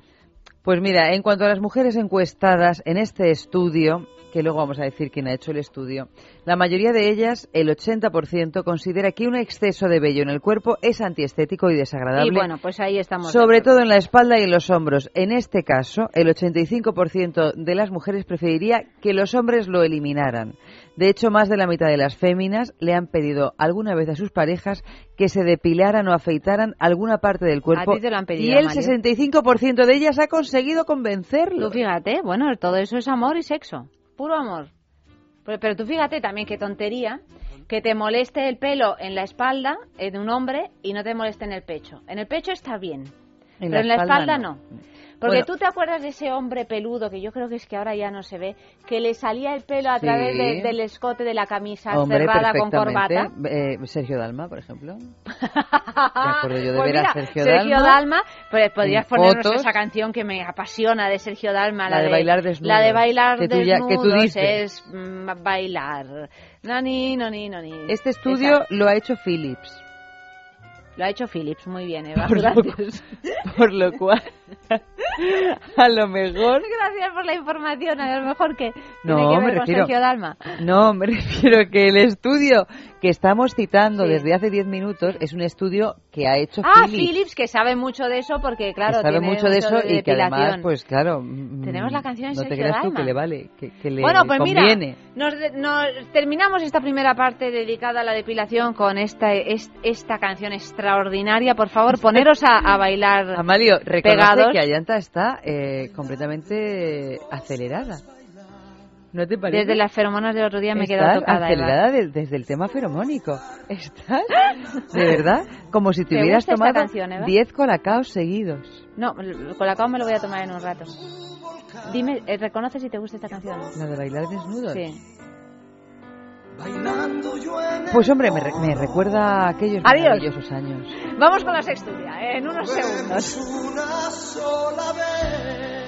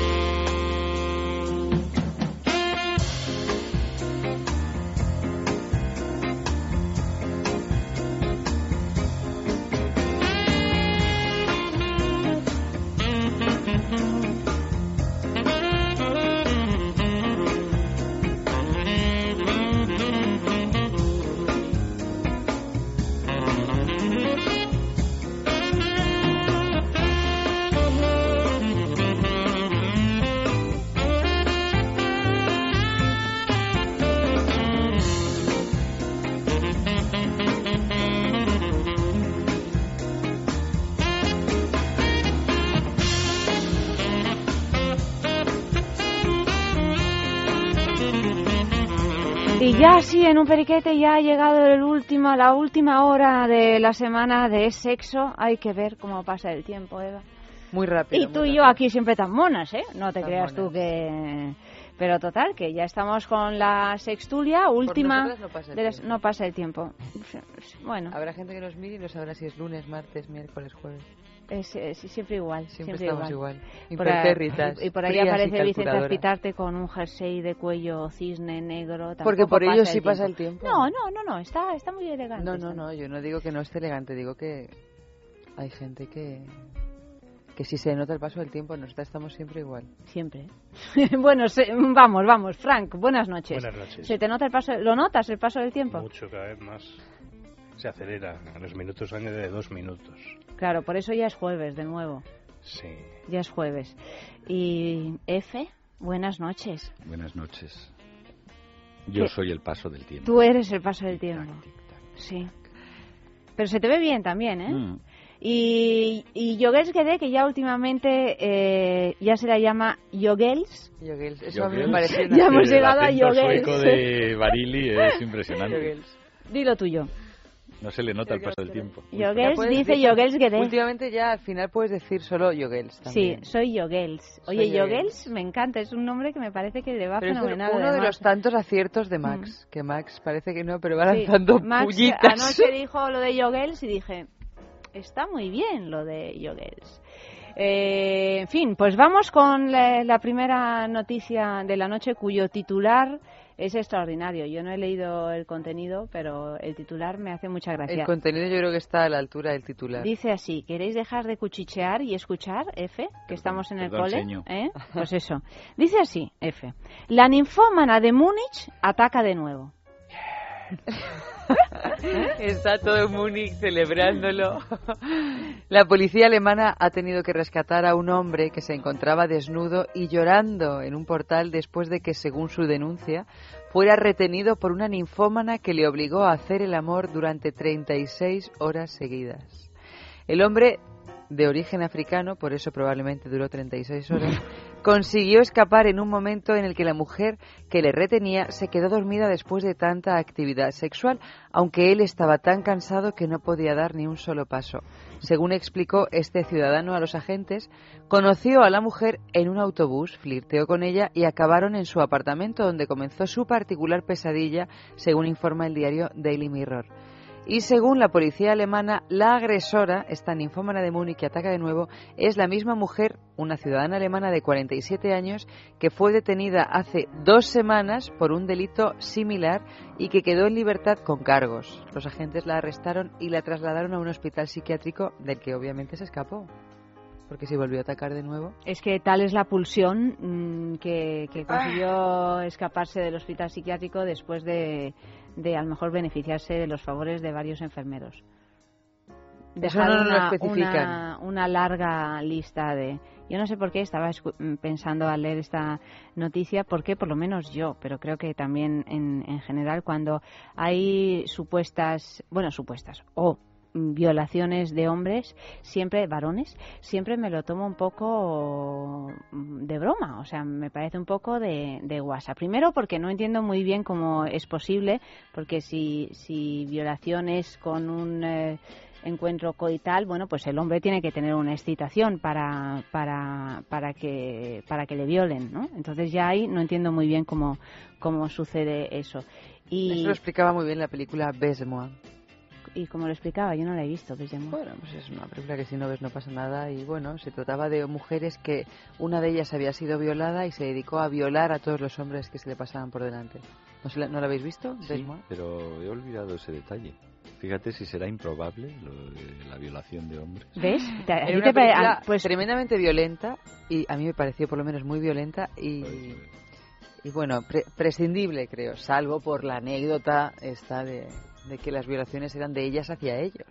Bueno, pues no sé, pues lo- a mí lo que me pasa es que me lo tomo siempre un poco así de broma. Y, y creo que no debería. una mujer con no, un no, gran no. sentido del humor. No, Claro, no, pero creo que no debería, creo que no debería, porque además cómo está redactado esto, o sea, una cosa es que efectivamente a un hombre lo rapten, le obliguen a medio mantener un encuentro sexual, le aten durante 36 horas, bueno, efectivamente, pues eso es una violencia en sí misma, que a lo mejor es lo que ha sucedido, pero que Siempre o tiene un punto de incluso la violación en sí misma, De, de mujer Claro. a hombre. o sea, un negro Africano. africano mm, con, el poderío que tienen Un dios eh, de ébano. eh, eso un Bueno, dios de ver, ébano eh, Estáis ahí Estamos en el mito, proyectando en fantasías. comparación ambos. en comparación con una mujer de 47 años recién salida de un psiquiátrico bueno no sé no sé No sabemos Pero- si es la misma mujer, ¿eh? No es seguro, ¿eh?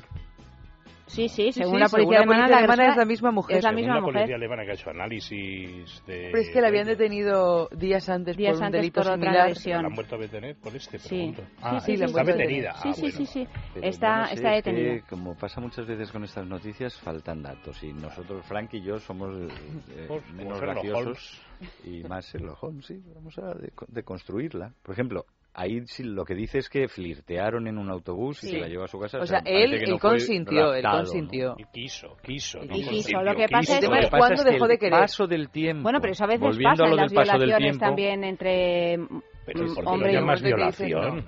No, que a veces sucede, bueno, porque el, la- el- el- artículo lo llama violación, pero digo que a veces sucede también cuando es un hombre que viola a una mujer, que a veces hay un consentimiento hasta que deja de haberlo. Ah, bueno, claro. Y entonces ya eh, se considera... Hay otro género de abuso mejor, eh, menor, eh, digamos, ligero, de la mujer al hombre, que se produce por los códigos culturales de la y la cortesía y el cortejo, ¿no? Pero no es este caso, probablemente. ¿A qué te refieres? Eh, cuando el hombre, la mujer está acostumbrada a, al menos ligando, no digo casa, eh, cuando busca marido o algo así, a fijarse en un hombre y muchas veces que le diga que sí el hombre para tener una relación, sobre todo a partir de las 3 de la mañana en la noche, ¿no? O sea, llevárselo a la cama. Ujú. El hombre no, el hombre pues a veces hay los hay que disparan a todo lo que se menea, lo intentan tal y casi siempre fracasan y se van a su casa o se pelean por el camino debido a que no han podido ligar. Entonces muchas veces, no necesariamente a las 3 de la mañana, si un hombre es cortés, sigue el juego a la mujer, es amable, digamos, está flirteando, pero, pero no lleva la iniciativa, sino que se deja, es muy difícil que se zafe que, hay- que haya un momento en ese cortejo, en esa seducción, en ese bienestar que hay entre un hombre y una mujer, amigos, o se han conocido incluso en el trabajo o, o tomando una copa, que luego, ¿dónde pongo el límite? Para la mujer es mucho más fácil. Una aproximación un poquito audaz del hombre y ella puede decir, ay no, Pedro, ¿Y un hombre no? es mucho más difícil Para el hombre, ¿te refieres? para el hombre y porque la mujer, se- el hombre está acostumbrado, o sea, se puede sentir más o menos cortado, pero si la mujer toma ese paso, esa, o sea, eh, y el hombre la rechaza, la mujer se siente mucho más ofendida y es casi una especie de descortesía por parte del hombre y a veces se mete en unos líos el pobre hombre que no es violado, pero puede acabar donde no quería, en realidad. Y luego Pero yo escapar. nunca había visto la vida No, no, pero yo te lo cuento porque tengo Porque, un amigo que conoce a un amigo varios, a quien le pasa muy a menudo. A ti te han rechazado... Pero Pues, bueno, hombre, es verdad que los hombres... en dos se- o tres casos que digo, no se cumplió eso. Pero Eso es no cierto que los hombres están acostumbrados Sí, a, sí. a- a tener más rechazos, ¿no? Que, Sí, que las mujeres. Probablemente, más, quieren más pero porque, claro, Sí. porque tienen más, Más a menudo. contactos. Lo intentan más, veces. Son menos selectivos contactos. llegado el momento. A lo mejor también hay un punto de selección. Claro. No el caso es de que, decisión. de verdad, eh, este, no, no, es- no estoy eh, contando nada universal, pero es, es un tipo de caso que se pro- produce a menudo. Claro, yo tampoco sé cómo intentó este dios de ébano zafarse de la violadora de Múnich. Con poco entusiasmo. Porque... Estaría muy cansado. Mm, Y además, Paso cuán- del tiempo. cuán- ¿cómo estaría de cansado que no podía El dar un famoso paso del paso? tiempo. 36 horas en 36 el... Claro, eso es más Bueno, es que tal y ¿eh? como está En caso redactada de la la noticia es como si hubiese estado 36 horas mm, manteniendo un coito. Parece que sí, parece Claro, que eso sí. ya es casi como de Guinness, no, no mejor- es de extrañar que estuviera A lo cansado. mejor también le drogó. Algo excitado también. Aunque estaba tan cansado que no podía dar un paso. según explicó a la policía. Pero se puso a llorar. Pero se puso a llorar. Anda ya. Es una trola, ¿eh? Es una trola. Esto no, por eso digo que no... sentado en un portal. No, Y desnudo, y desnudo. Y desnudo. A saber qué había pasado realmente. A lo mejor Bueno, era a lo un mejor un le raptó. alfeñique de ébano. No, pero a lo mejor realmente le raptó. Eso es posible, que te lo ligas, te lo llevas a tu casa, le tienes, eh, le atas o lo que sea para mantener un encuentro sexual y se queda ahí ataico 36 horas pensando que no le va a desatar nunca más. Y entonces, del disgusto, cuando consigue escapar, se queda llorando desnudo en el portal. Y no se Eso es lleva posible. la ropa ni nada. Una persona Hombre, Bueno, si despavorido, sale, si sale despavorido, Todo lo No, lo despavorido digo que le dejó el cansancio. Por, por, ar- argumentar estos puntos del... Esta es una posibilidad. Digo, si uno juega a los detectives. Yo le investigaría a ese señor, ¿eh? Le investigaría bastante a saber qué hacía desnudo en ese portal contando esa historia. Bueno, ¿Y cómo pero- ha pero- llegado a Alemania? Primero los papeles. Vamos a ver. ¿Y, y, y, y, y, y por qué se liga a una señora en el autobús? Claro. Bueno, pero es que esta señora, recordemos que había sido detenida unas semanas antes, dos semanas exactamente, por un, por un delito similar. Además, O- o vuelve sea que, la ninfómana bueno, de Múnich. vuelve, dice. vuelve, o sea que ya había salido en los papeles. eh. Sí, sí. Y Pero- este hombre, ¿por qué no está al día de lo que Bueno, dice la no, prensa? bueno, pero ¿veis, ¿veis cómo nos lo tomamos a WhatsApp? Porque si la noticia fuera al revés, o sea, si una chica es metida en un apartamento No podríamos y, No y tal 36 hacerlo. horas y acaba llorando desnuda en un portal, hacerlo. nos lo creemos. Y Bueno, sin sí, embargo, sí, no a la inversa, ¿no? Bueno, por bien, eso pues eh, por tú, lo- tú has introducido muy bien los porqués. Mm. hay unos porqués físicos que son Además, es evidentes. que de Salvo que hecho lo es- estuviera violando analmente ella, él. Anda que no hay dildos Ya se está ahora. poniendo interesante. Tú también conoces a un amigo que te... como Yo este. conozco a un amigo Eh. que le violaron analmente con un juguete de una marca, Mm. de una reconocida marca de juguetería sexual. No sueca. No, no, no, no. no. Pues si fuera al revés, no solo no nos lo creeríamos, sino que encima no podríamos hacer ninguna broma. O a lo mejor las hacíamos porque nosotros somos así, pero estaría muy mal visto Sí, incluso sí. entre nuestra Sí, sí, sí. Nuestra procaz Bueno, o sea audiencia. que realmente no resulta creíble que un hombre sea No. violado por una mujer. Por un hombre, sí. que suelte por otro a hombre, la sí. violadora de a la ninfómana de Múnich ya. Cuanto antes. No, Cuanto no, antes. no nos lo creemos. Bueno, pues, eh, pues ahí queda eso. No, no sé si no nos lo creemos o no sabemos cómo puede darse el caso. A mí, no sé, yo, mira, si te han detenido dos veces y sale en toda la prensa y, y hay tantas víctimas, pues digo yo, algo hará, pero yo no sé muy bien qué es lo que hace. No sé si es que, no ¿Tú sé te si es que de tiene esa- una de esa- técnica de esa película japonesa para poner un pene en erección. Que nos la cuente. Bueno, es que hay mujeres que son de armas tomar, que no tienen nada que ver con cuestiones sexuales, pero ese libro del que hicieron película, que a mi padre le aterró, vivió aterrado durante un mes eh, pensando en que le podía suceder algo así, que era Misery. Ah, la de Carrie, la de Carrie, sí, sí, Stephen Spacek. No, King. no, Ah. no. Misery es una Ah, novela Bates, de con Kathy Bates, y él, sí, sí. él quién es, él quién es el, el actor de Misery, es no me acuerdo. Es me parece. Puede ser, total, que era un, un, un escritor de renombre muy muy conocido y tal, que le, que le rapta esta loca. Eh, y realmente consigue, que es una admiradora suya, consigue raptarle y bueno, someterle a todo tipo de torturas psicológicas y, y, y tal. Y era una mujer que rapta a un hombre, un hombre además de unos 50 años, etcétera. O sea que en ese caso era todo perfectamente plausible, pero no había, no había una cosa sexual. ¿Y se le ha pasado a tu padre ya el terror? Se le pasó, sigue- pero me acuerdo que fuimos al cine a ver esa película y se quedó consternado pensando que nunca había pensado en la posibilidad de que pudiera suceder algo así, ¿no? Que le secuestraron algunas admiradoras. Un- una, una, una admiradora ya además mm, de cierta edad. Sí, claro. Pero claro, esto es Eh, otra cosa, eso es un rapto. Claro, pero el, el caso es que en la película que yo creo que no la he visto, el- ¿ella hacía algo sexualmente con él o no? No, no. Eh, no, no. Bueno, no es que había eso ni es otra historia, eso ya ahí el género pasa- Es. James Caan, sí. James Caan, Sí, sí, sí, sí, sí. Pero que vamos, Es que en James ese Caan. tipo de raptos donde el, eh, el género da igual, ¿no? Da igual que seas una mujer y te rapte un hombre, Bueno, da pero igual que seas un tampoco hombre y yo, yo no sería capaz de raptar a un hombre. Bueno, tú a lo mejor no, o pero sea, a mí no un si hombre me tiene da que un ver- bofetón y se acabó el rapto. Si se me ocurriera. Bueno, pero eh, hay otras maneras de... Claro, ¿no? por O sea, supuesto no, que- yo creo que- Puede que ser el- muy cuca y muy inteligente y al final tenderle una trampa. O Sí, simplemente sí, puedes pero ir vaya, armada. que es mucho más. di- El Yo hecho de te ir veo armada, con un eso perfil de que no. secuestradora. Otra y- cosa es que tú sí, no sí. puedas hacerlo, no sé si tiene que ver con el hecho de que eres mujer o de que tú debido a tus eh, a tu carácter, no lo haces. Pero vamos, tú sacas aquí un No, a mí- bazooka y te aseguro una cosa que, hasta Michael Jordan se doblega Mira, a tu es que tú tienes un- una planta que, que de, campeona planta- olímpica de natación Claro, pero que tú me sacas francamente una yo no tengo. Sí, y te pero, aseguro que yo digo pero a mí la está. fuerza física de los señores a mí es algo que me echa para atrás, ¿eh? Esto es lo típico que De dicen verdad te lo digo. las psicópatas. No. Tú obedeces a un perfil policial de secuestradora completa, Sí, hombre. inteligente, sí, sí, sí, sí. Está la evidencia No, no, y está no. la civilinez. No, no, no, no te creas que nos estás Pero engañando. de todas maneras es que no Hoy no pasa salgo de aquí solo.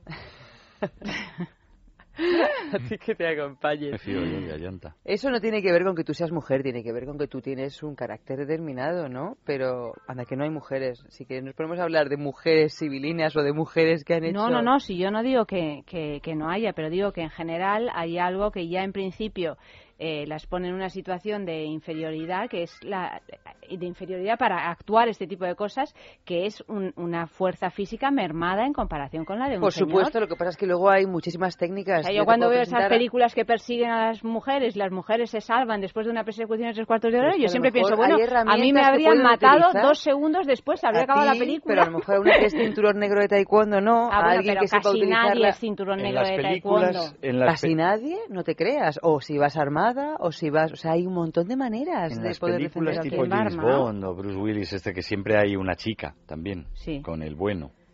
Y una chica que es poco menos que agente secreto. Sí. cinturón- Bueno, si os fijáis en las huidas, cuando parece que están... Él siempre le da la mano a ella. sí. Como si fuera necesario, que además es incluso contraproducente. ahí con una mano... Pero es lo bien que queda, ¿no? Sí. es cine. Vamos, yo no quiero insistir en el perfil de secuestradora de Ayanta. ¿Alguien conoce a su marido, por ejemplo? Pues Yo pobrecito, creo que lo tiene secuestrado porque o sea, se sabe que está casada, pero... Hombre, por lo menos ella lo menta. Ella lo Menta. Puede ser una tapadera también. No, no, no, sí, o sea, sé que existe, pero bueno, no, basta, no sale de casa, no sale de casa. maestro. Secuestro.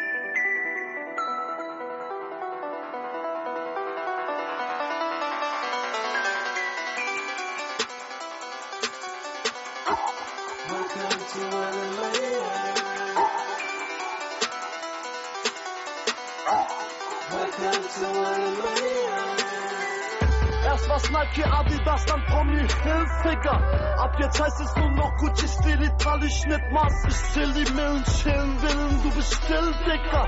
Keine Zeit für Facebook und Unsinn zu twittern. Deutsche Rapper sind nur pädophile Kinderficker. Passt auf eure Mütter auf, weil ich sonst die Milch sticke.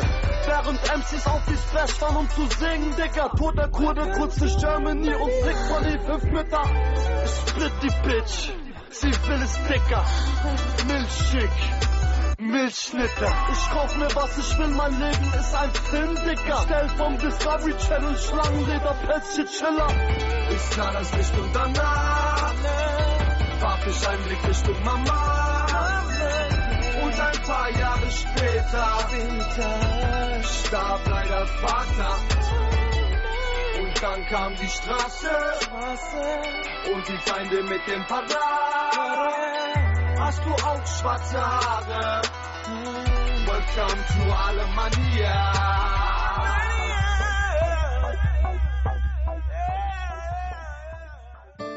¿No eres capaz de dormir? ¿Te levantas todos los días cansado? Dormax es un complemento alimenticio natural que combate el insomnio desde su causa, eficaz contra el estrés y la ansiedad.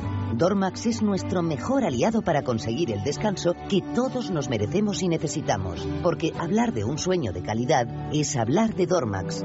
Dormax, de Laboratorio Acta Pharma.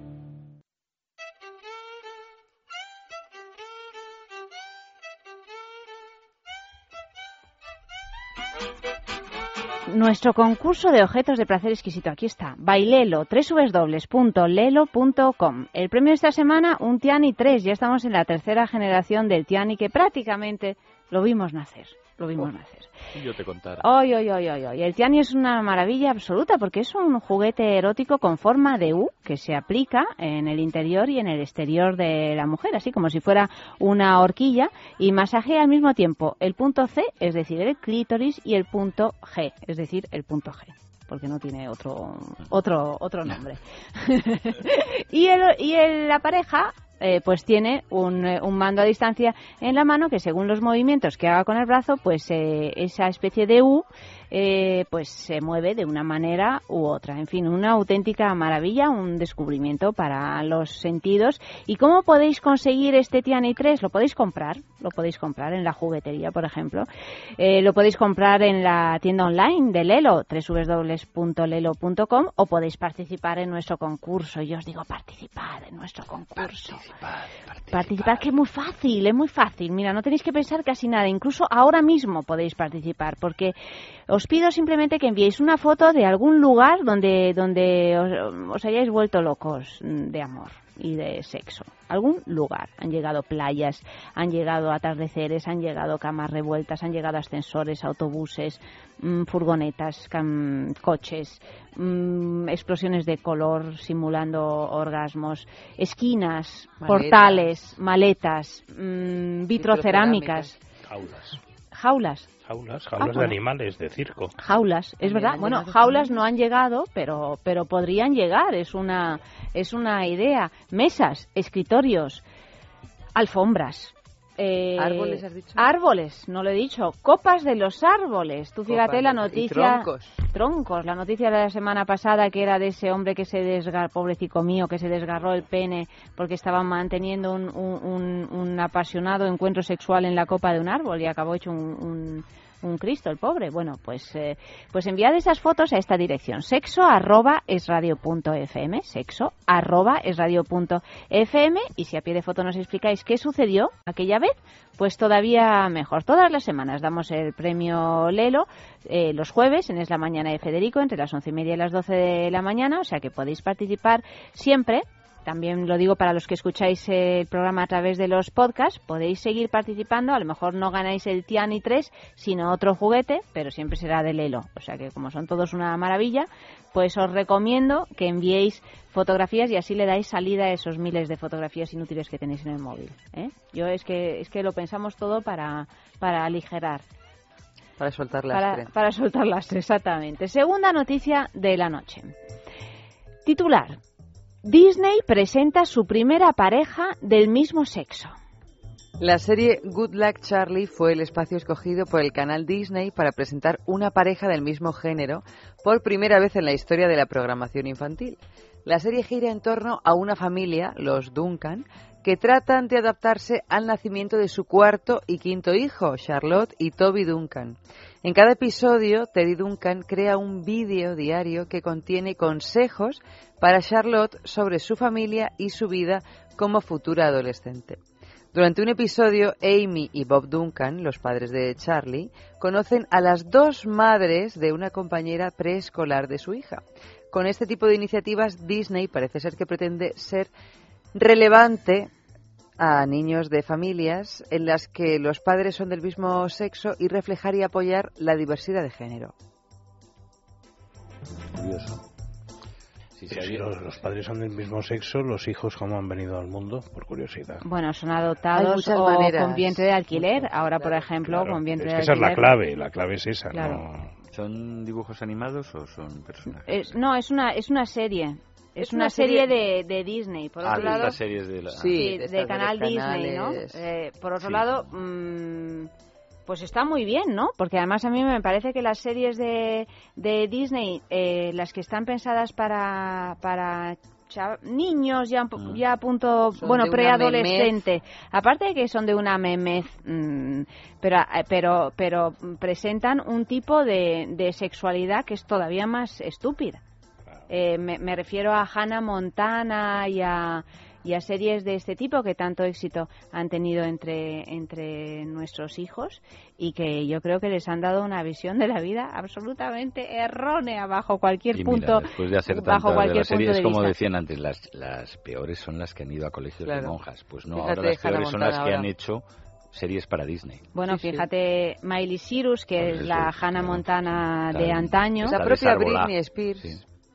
También, también. Es que hay una, una larga lista y las que no han conseguido, pero que lo han intentado, ¿no? Deshacerse de esa, de esa imagen de niñas eh, buen- buenecitas, pero mm, talentosas, pero rubias, pero mm, con minifalda, pero... Talentosas pero rubias. pero talentosas, pero bueno, es que es que va un poco de eso el, el rollo, ¿no? El rollo, sí. Yo es Y- que la verdad he visto muchas, pero...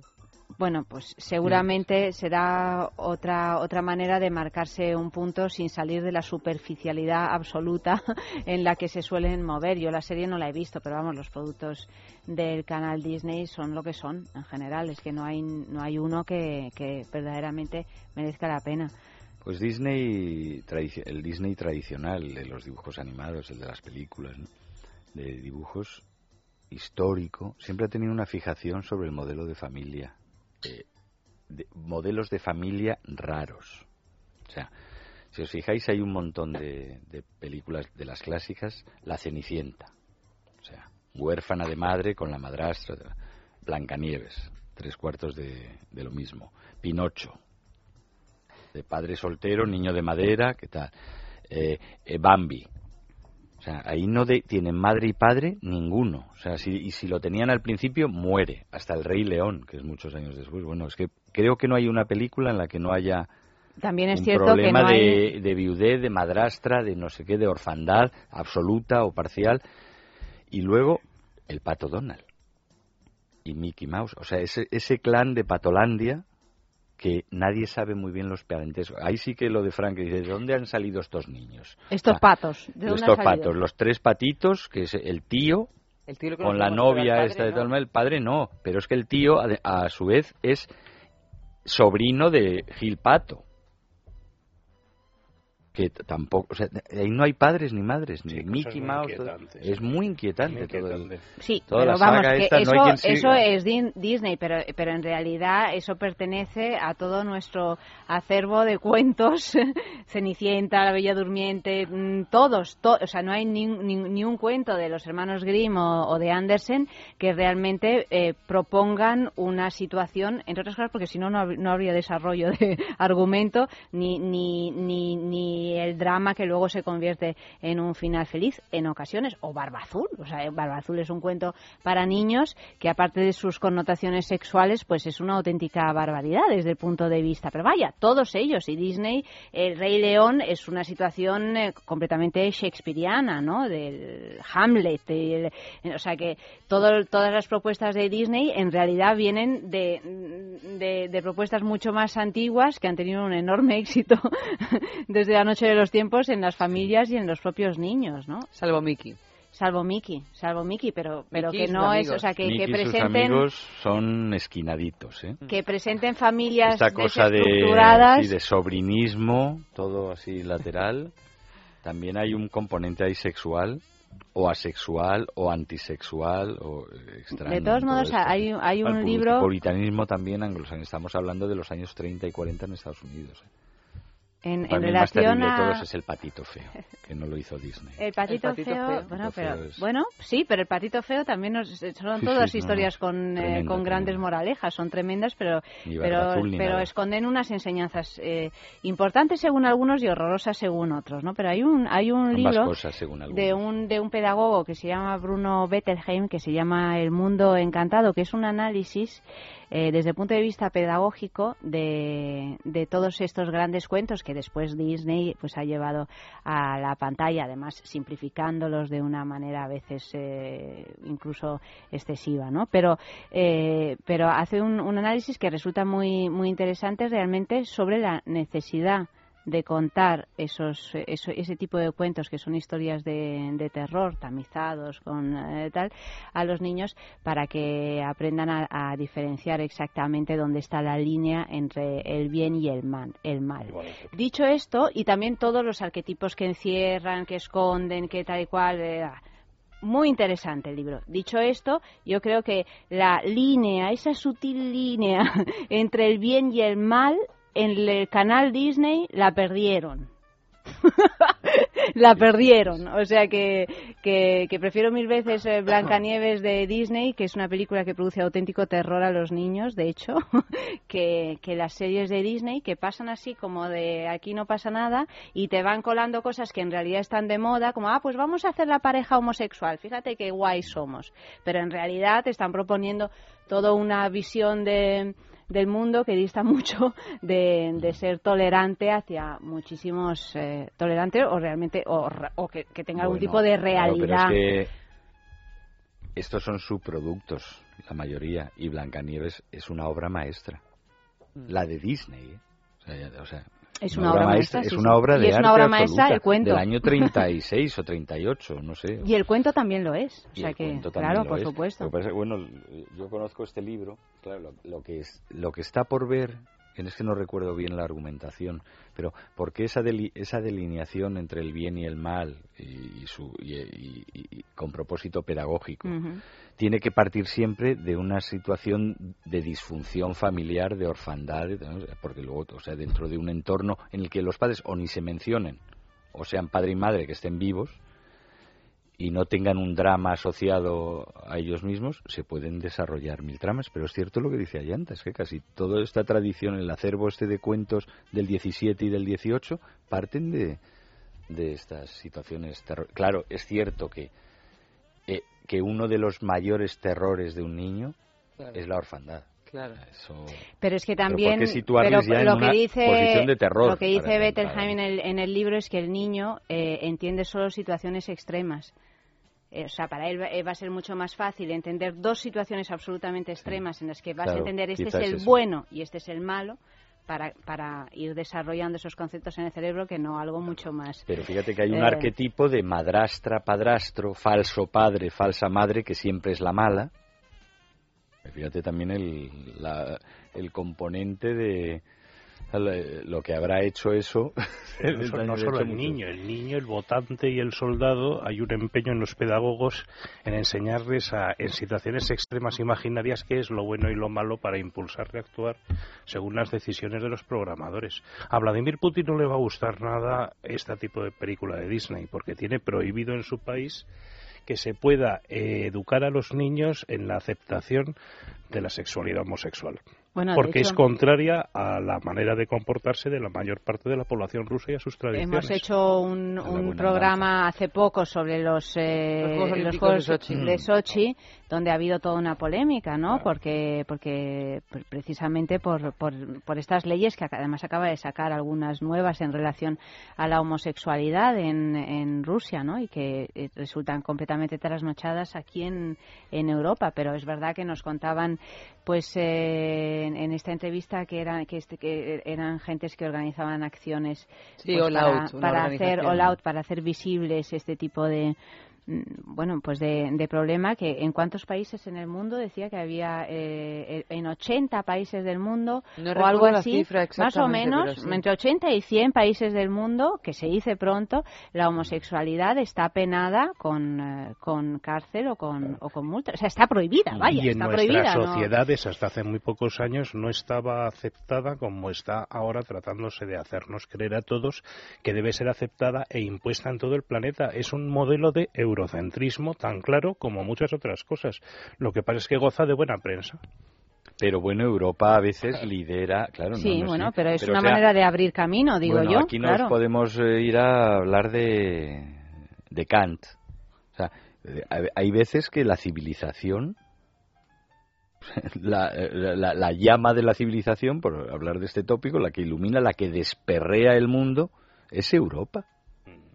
No sé, o sea, si no, pues vayámonos a vivir a Afganistán. no no, no que sí que o sí, Rusia. No, no, si no estamos en desacuerdo, quiero decir, pero que también hay un tópico de que ya estamos, no me refiero a lo que tú dices, pero existe este tópico, ya estamos los eurocentristas o los occidentalistas o los que o, o los que nos miramos el ombligo y nos creemos que todo lo no, pues entre eso y pensar que somos culpables de todo y del anticristo, bueno hay, pues hay un eh, hay cosas que objetivamente, bueno, no, Bueno, yo de todas maneras, no. nada. No, no, no. Yo de todas nada, maneras creo nada. que volviendo a esto de, de la homosexualidad y de plantearlo para un público muy joven, como es el caso, esto que está haciendo De Disney. Disney, eh, está bien, pero ya llegan tarde. Ya llegan tarde como siempre, porque ahora mismo, y lo sé porque tenemos hijos en esas edades, eh, ahora mismo, la- en general, la gente mm, joven tiene lo de la homosexualidad, vamos, infinitamente más asumido y más eh, normalizado en los colegios y en todas partes que los que tenían nuestra generación o no digamos ya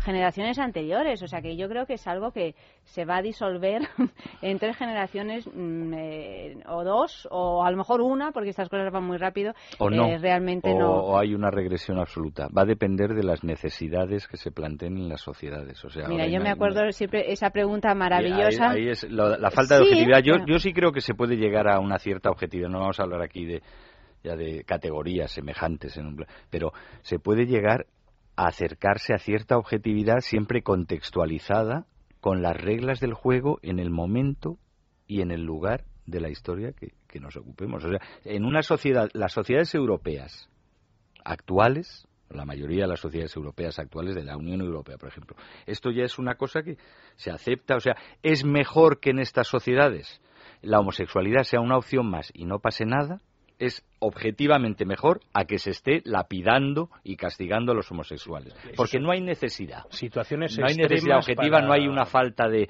no hay que reequilibrar, no hay que procrear a lo bestia, o sea, no hay, pero, pero- puede, pero- puede suceder lo contrario. Sí, hombre, sí, pero o sea, yo lo que no hay- creo es en el progreso. Pero hay, hay eh, derechos, pero yo no, creo no, que hay derechos que se que se que se conquistan. Yo creo que las mujeres hemos conquistado una serie de derechos que es difícil realmente. Bueno, puede En ser. absoluto, en una escala de tiempo, en ¿No una escala de acuerdo? tiempo en corta, absoluto, en absoluto. pero Creo no, que los derechos tardan muchísimo en conquistarse No, no, y, se pierden derechos- facilísimamente. Mira, Pero una yo cosa- digo que es difícil que a estas alturas las mujeres permitan o permitamos que se les arrebate. Mira, era derechos. difícil también cuando se consiguió el tema de... Pero es que nos podemos poner a hablar de la jubilación, de las Roma horas de trabajo, cuando los fines de semana eran mucho más sagrados de No, lo que pero son no, ahora. pero no me refiero a leyes, Eva, me, me refiero a no son derechos. la leyes, jubilación Ayanta, no son, son cosas que quitan o, o ponen los políticos. Yo no me refiero a los políticos. ¿Y los derechos no? Bueno, es un- es- son también cuestiones sociales. Bueno, O sea, ahora mismo la mujer eh, no se considera sociales, un ser hablando- sin alma ni inferior a un hombre. No, pero bueno, pero hay un montón En- de derechos en- sociales que se pueden perder más o menos rápido. O sea, pero partiendo desde el aborto hasta cualquier otro tipo de cosas. O sea, yo no creo que haya ningún derecho conquistado que sea intocable. No. Ninguno. Quizá dentro de un mismo paradigma de civilización, pero las civilizaciones caen. O sea, Bueno, la sí. lex romana, ¿qué fue de ella? Parecía el, el Reich de los mil años, eso es Roma, el que de verdad duró mil años. En el año 600 había zonas de la Roma, de lo que había sido el Imperio Romano, por no decir en casi todas, que eso era ya, o sea, ni, un retroceso grande, por ejemplo, en cuanto a derechos, en cuanto a organización social, en cuanto a requerimientos objetivos o circunstanciales de, esas sociedades. O sea que perfecta, no en una generación, o sea, tiene que suceder una hecatombe, una caída absoluta, una Bueno, pues ruptura de una civilización. una pero eso puede para- ocurrir. Pero puede Pero bueno, ocurrir y además que hay mm, cosas que no, no es una cosa rápida no es que ocurra, ocurrir, o sea, es va, momento, es una cosa pasito a paso, pero yo ojalá, ojalá hubiera derechos conquistados que nunca se pudieran perder, pero yo me temo que no estamos en esos momentos. Pues, no, yo- yo- Hay una- El mundo está ahora mismo para, para cantar victoria. No, no, pero si yo no digo que esté para cantar victoria, digo que son que hay unos derechos que ya se que, que bueno, que sí, que claro, todo se puede perder y Bueno, mañana mira- puede explotar mira lo que está ocurriendo ahora en el Parlamento durante estos meses, lo que se está debatiendo y tal. pues, Claro, pero y hay quien lo considera una pérdida absoluta de derechos y otros dicen, no, no, esto es... Hombre, es una cortina de humo para tocar estos. También.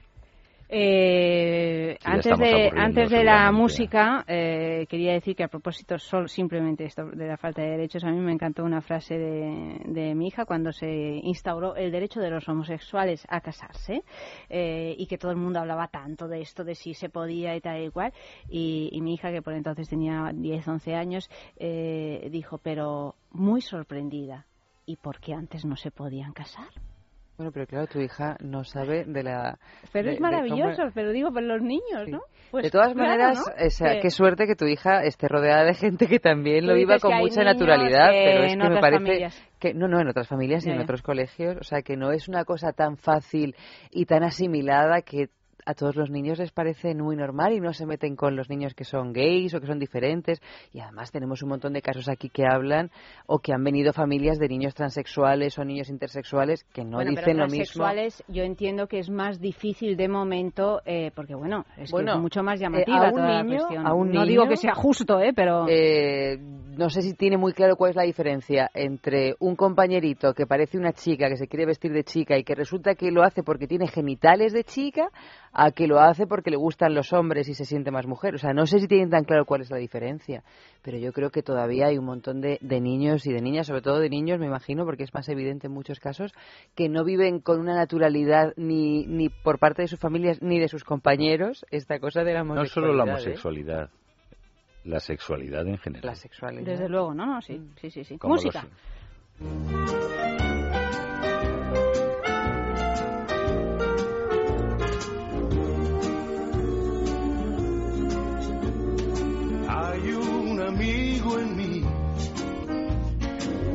Hay un amigo en mí. Cuando eches a volar y tal vez añores tu dulce hogar. Lo que te digo debes recordar, porque hay un amigo en mí. Sí, hay un amigo en mí.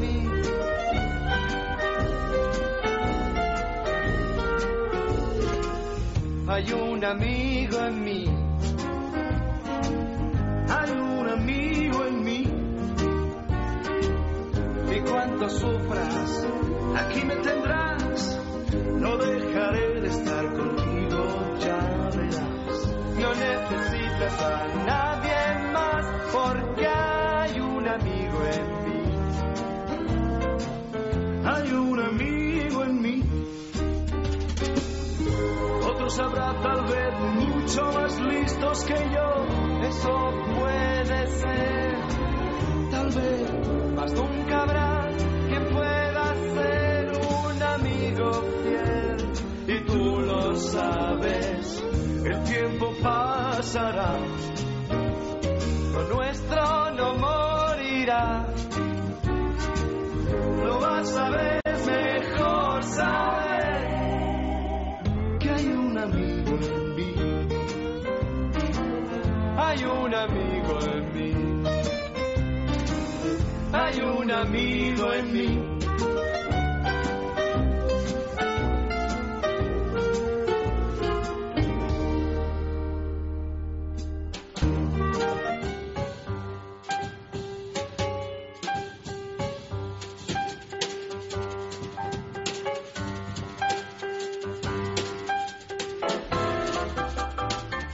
Madre mía cómo es esta noticia por Dios hoy estamos muy intensos Esta y la última son... vamos con la con la cuarta antes Como tú quieras, Venga. sí. no sé con cuál ir realmente no sé Pues nada, Venga, va, una mujer prende fuego al pene de su amante. Mira, a propósito de mujeres eh, Que se pueden defender. que se pueden defender. No decimos, eh, parece que estamos haciendo una, una especie de apología Ay, de la defensa, no en absoluto, pero bueno.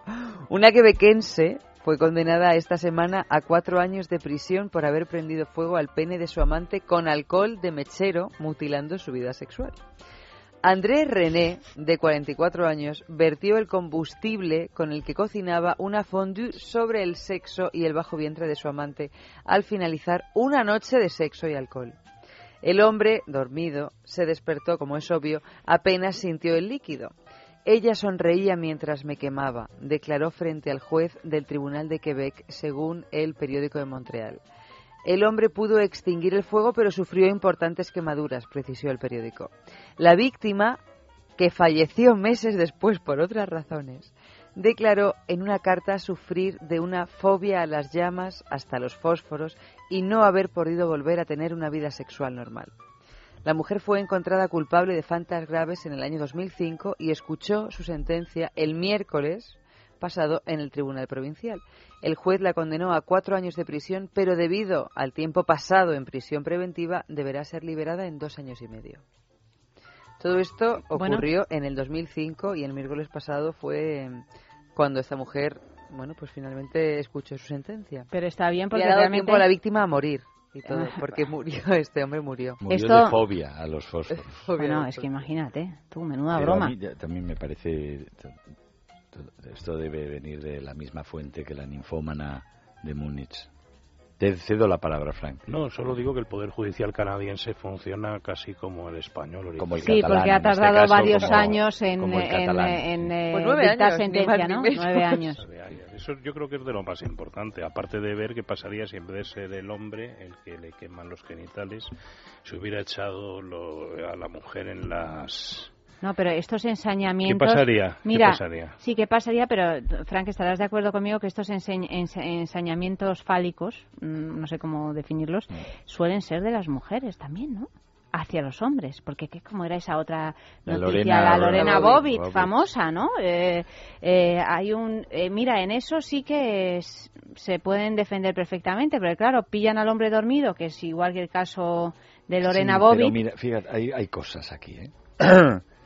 y sonreía mientras yo ardía. Mm. O sea, vamos, estás tú durmiendo después de una noche de, De sexo y Y alcohol. y alcohol. Bueno, entonces eh, habría, o sea, lo único que puedo imaginar si esto ha sido cierto es que a la mujer eh, la, la den por loca y la internen en el mismo psiquiátrico que a la ninfómana de Múnich y se vuelve a escapar porque o sea, después de una noche de sexo y alcohol tiene que ser una especie de enajenación, sino si es después de una noche de, de después de ser violada, que se duerme, después de que descubre una infidelidad, estas, estos arrebatos Pasionales. eh, pasionales a los que te refieres, pero después de una noche de sexo y alcohol, el tío se duerme y, y, y le prende fuego con, con, con alcohol de quemar, De la fondí, ¿no? de la fondí, que es algo que es muy volátil, es un fuego de baja temperatura y que es fácil de apagar. Y entonces, mientras te despiertas, tardas tres segundos, cuatro, en, eh, eh, tardas tres o cuatro segundos en despertarte, lo primero que te pones es a mirar si la otra está sonriendo o no. Lo que te pones es a, a gritar, a saltar, a dar vueltas, a intentar apagar ese fuego. Eh, O sea, nada, todo me parece un, un alucine. Que le corten la cabeza al señor juez. Al señor juez por haber tardado nueve años en dictar sen- sentencia. Sí. En Hombre, a la víctima ya no le pueden hacer nada porque ya está pasó a ejercicios cerrados. Yo ya le he cogido el gusto a esto de deconstruir, ¿eh? ¿Sí, Frank? ¿Qué sería de podríamos- nosotros sin estas noticias delirantes? Podríamos ir eh, deconstruyendo y construyendo historias. También. Mm, mm, elaborando historias. A Yo eso de hago con lo de noticias. tu secuestro a tu marido. También. bueno, un poquito más de música.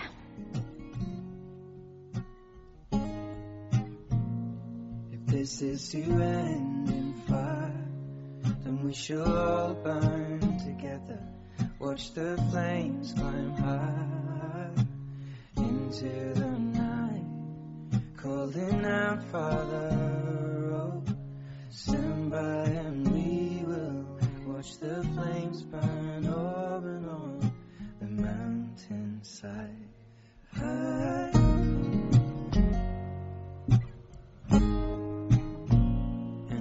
Should die tonight, we should all die together. Raise a glass of wine for the last time. Calling out, Father, prepare as we will watch the flames burn over and on the mountainside. Desolation comes upon the sky. Now I see fire inside the mountain. I see fire burning the trees, and I see fire hollow in soul. I see fire blood in the breeze, and I hope that you remember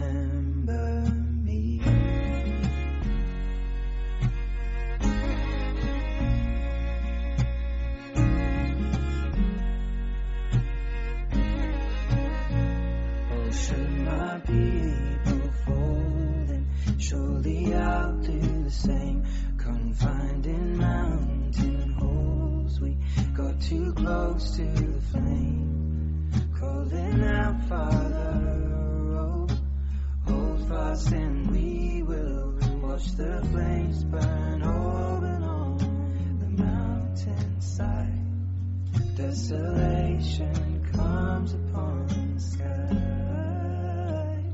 Now I see fire inside the mountain. I see fire burning the trees, I see fire and. I see fire the breeze, and I hope that you remember me. And if the night is burning, Última noticia de la noche que también se las trae. Mm, No voy a decir nada más que leer este titular. Es lo que sueles decir. Sí. No, bueno, a veces comento algo antes. Un cerdo mata a mordiscos a su dueño por impedirle copular.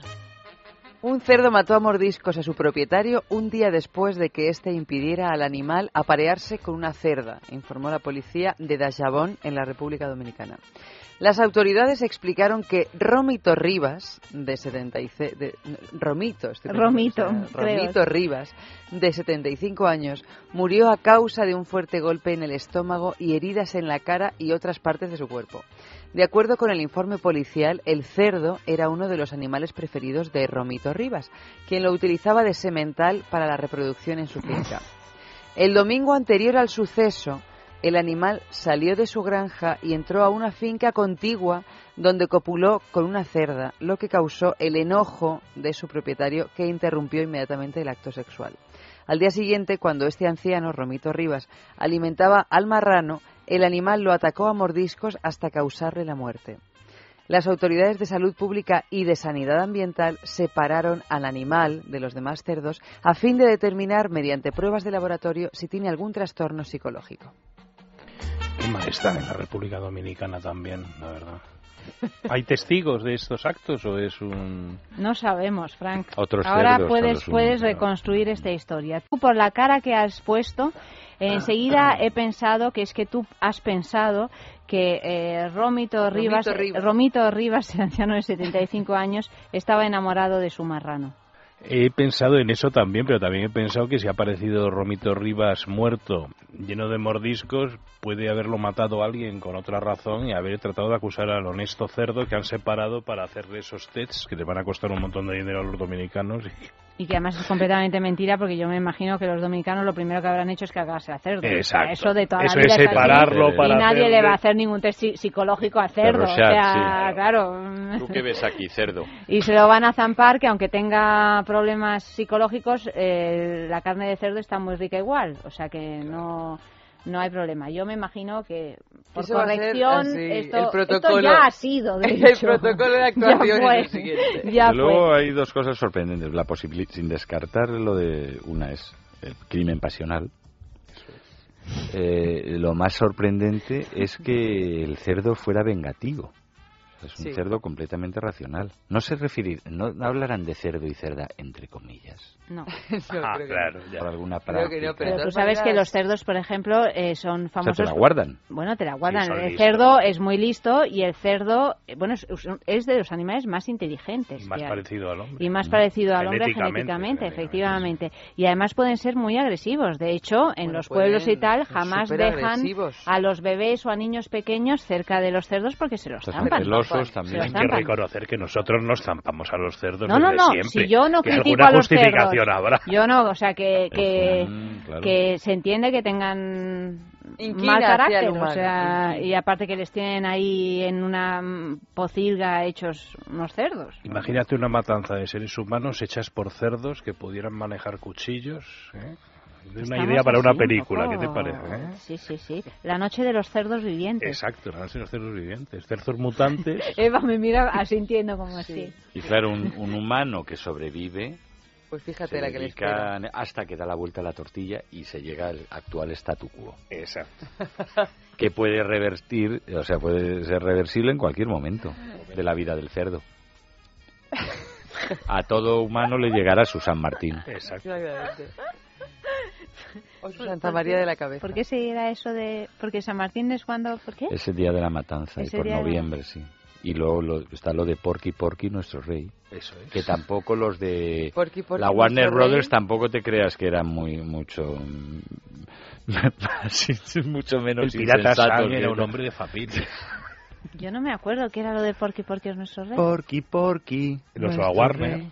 Los dibujos animados de la Warner. Porky, sí, es De Porky. Es como del Pato Donald, y- digo, Esto del Pato Donald, es de vuestra Bugs Bunny. El gallo Claudio, el pato Lucas. El pato Porky, Lucas, Porky, Porky, Porky, el el, cerdito, Bugs Bunny, como, todos eran "Hola, amigos. amigos". Bugs Bunny, sí. Ah, pero Porky... ah, no. Porky salía Es con de Bugs Bunny. con mira, ni siquiera de la mía. Pero Bugs Bunny... y pues yo, por ejemplo, el gallo Claudio, jamás en la vida. El gallo Claudio, el gallo Claudio es de este grupo. Tampoco lo conozco. No, pero Bugs Bunny sí. Sí, Bugs Bunny, sí. Bueno, Gallo Claudio era soltero también, ¿no? Sí. Porky sí, todos eso. Y el Pato Lucas, Bugs Bunny, nada. No se, no se, cono- no se les También conoce con ni pata, familias. ni coneja, ni, Bunny se ni cerda. supone que tiene un significado Bueno, no, ahora- dilo, dilo, Frank. ¿Qué, un qué significa? significado como muy muy gay, o sea, es Bugs se Bunny. habla por ahí, Bugs Bunny. ¿Por qué? Bueno, es que ahora sí, es lo hecho una serie de estudios es sobre el eso se efecto colateral es Pero ¿y Roger Rabbit quién es? Roger Rabbit es una película es de Bob. Hopkins que se mezclan dibujos animados con imagen Con real. Warren Beatty. Ah, no, no, pero esa la he visto. Pero, pero no, no esa parte. Bueno, esto Pero es no, de- no, no, No, Roger Rabbit nació ¿Quién con esa a película. Roger Rabbit? Sí, ¿Pero sí. nació en esa película? Sí. Sí, Roger Rabbit que era- Rabbit. Nació y prácticamente Ah. murió Pero con esa Bugs Bunny, película. ¿sabes quién es, Eva? Bugs Bunny, sí, sí, sé quién es. Pero es que pues pensaba Pato Lucas que y Roger... Porky son, o sea, son Todo de lo mismo, son gallo como Claudio y el pirata Yo Sam. pensaba que Roger Rabbit era también hermano, primo, No, es mucho más, mucho más, Mucho más moderno, Roger Bueno, Rabbit. vamos a ver Roger Rabbit y Bugs Bunny, el gato, el gato, el gallo El- Claudio, y sobre el todo. gato me- me- silvestre. me- y el- el Pero gallo lo que dice Frank es interesante porque puede ser por lo de, no sé, porque es un, un conejo soltero que está comiendo todo el día zanahoria. zanahoria. ¿no? Que se disfraza cada Pero es que un efecto tres. colateral a la, a la normalización de la homosexualidad es que de repente se homosexualiza Todo. todo. O sea, es que los eh, tres patitos de Donald también son gays y el, el Bugs Bunny y la, y la madre que los parió. Y empieza el fin de semana de sexo, querido. Otra vez Sí, hemos sí, acabado, ya está, el Otra tiempo. Sí, es que F, el tiempo. Reivindico ¿Ves? mi propio programa, duraría toda la noche. Reivindico mi propio- Eva, querida, la semana que viene más. Frank, muchísimas gracias por habernos acompañado. Buenas noches, Buenas noches. F, tú reivindica, reivindica, pero por lo pronto, el jueves que viene, aquí, en Es Radio. En producción ha estado Clea Ballesteros, Amalio Varela, ha realizado el programa, y ya sabéis que a partir del lunes a las doce y media de la noche es sexo, aquí mismo, en Es Radio.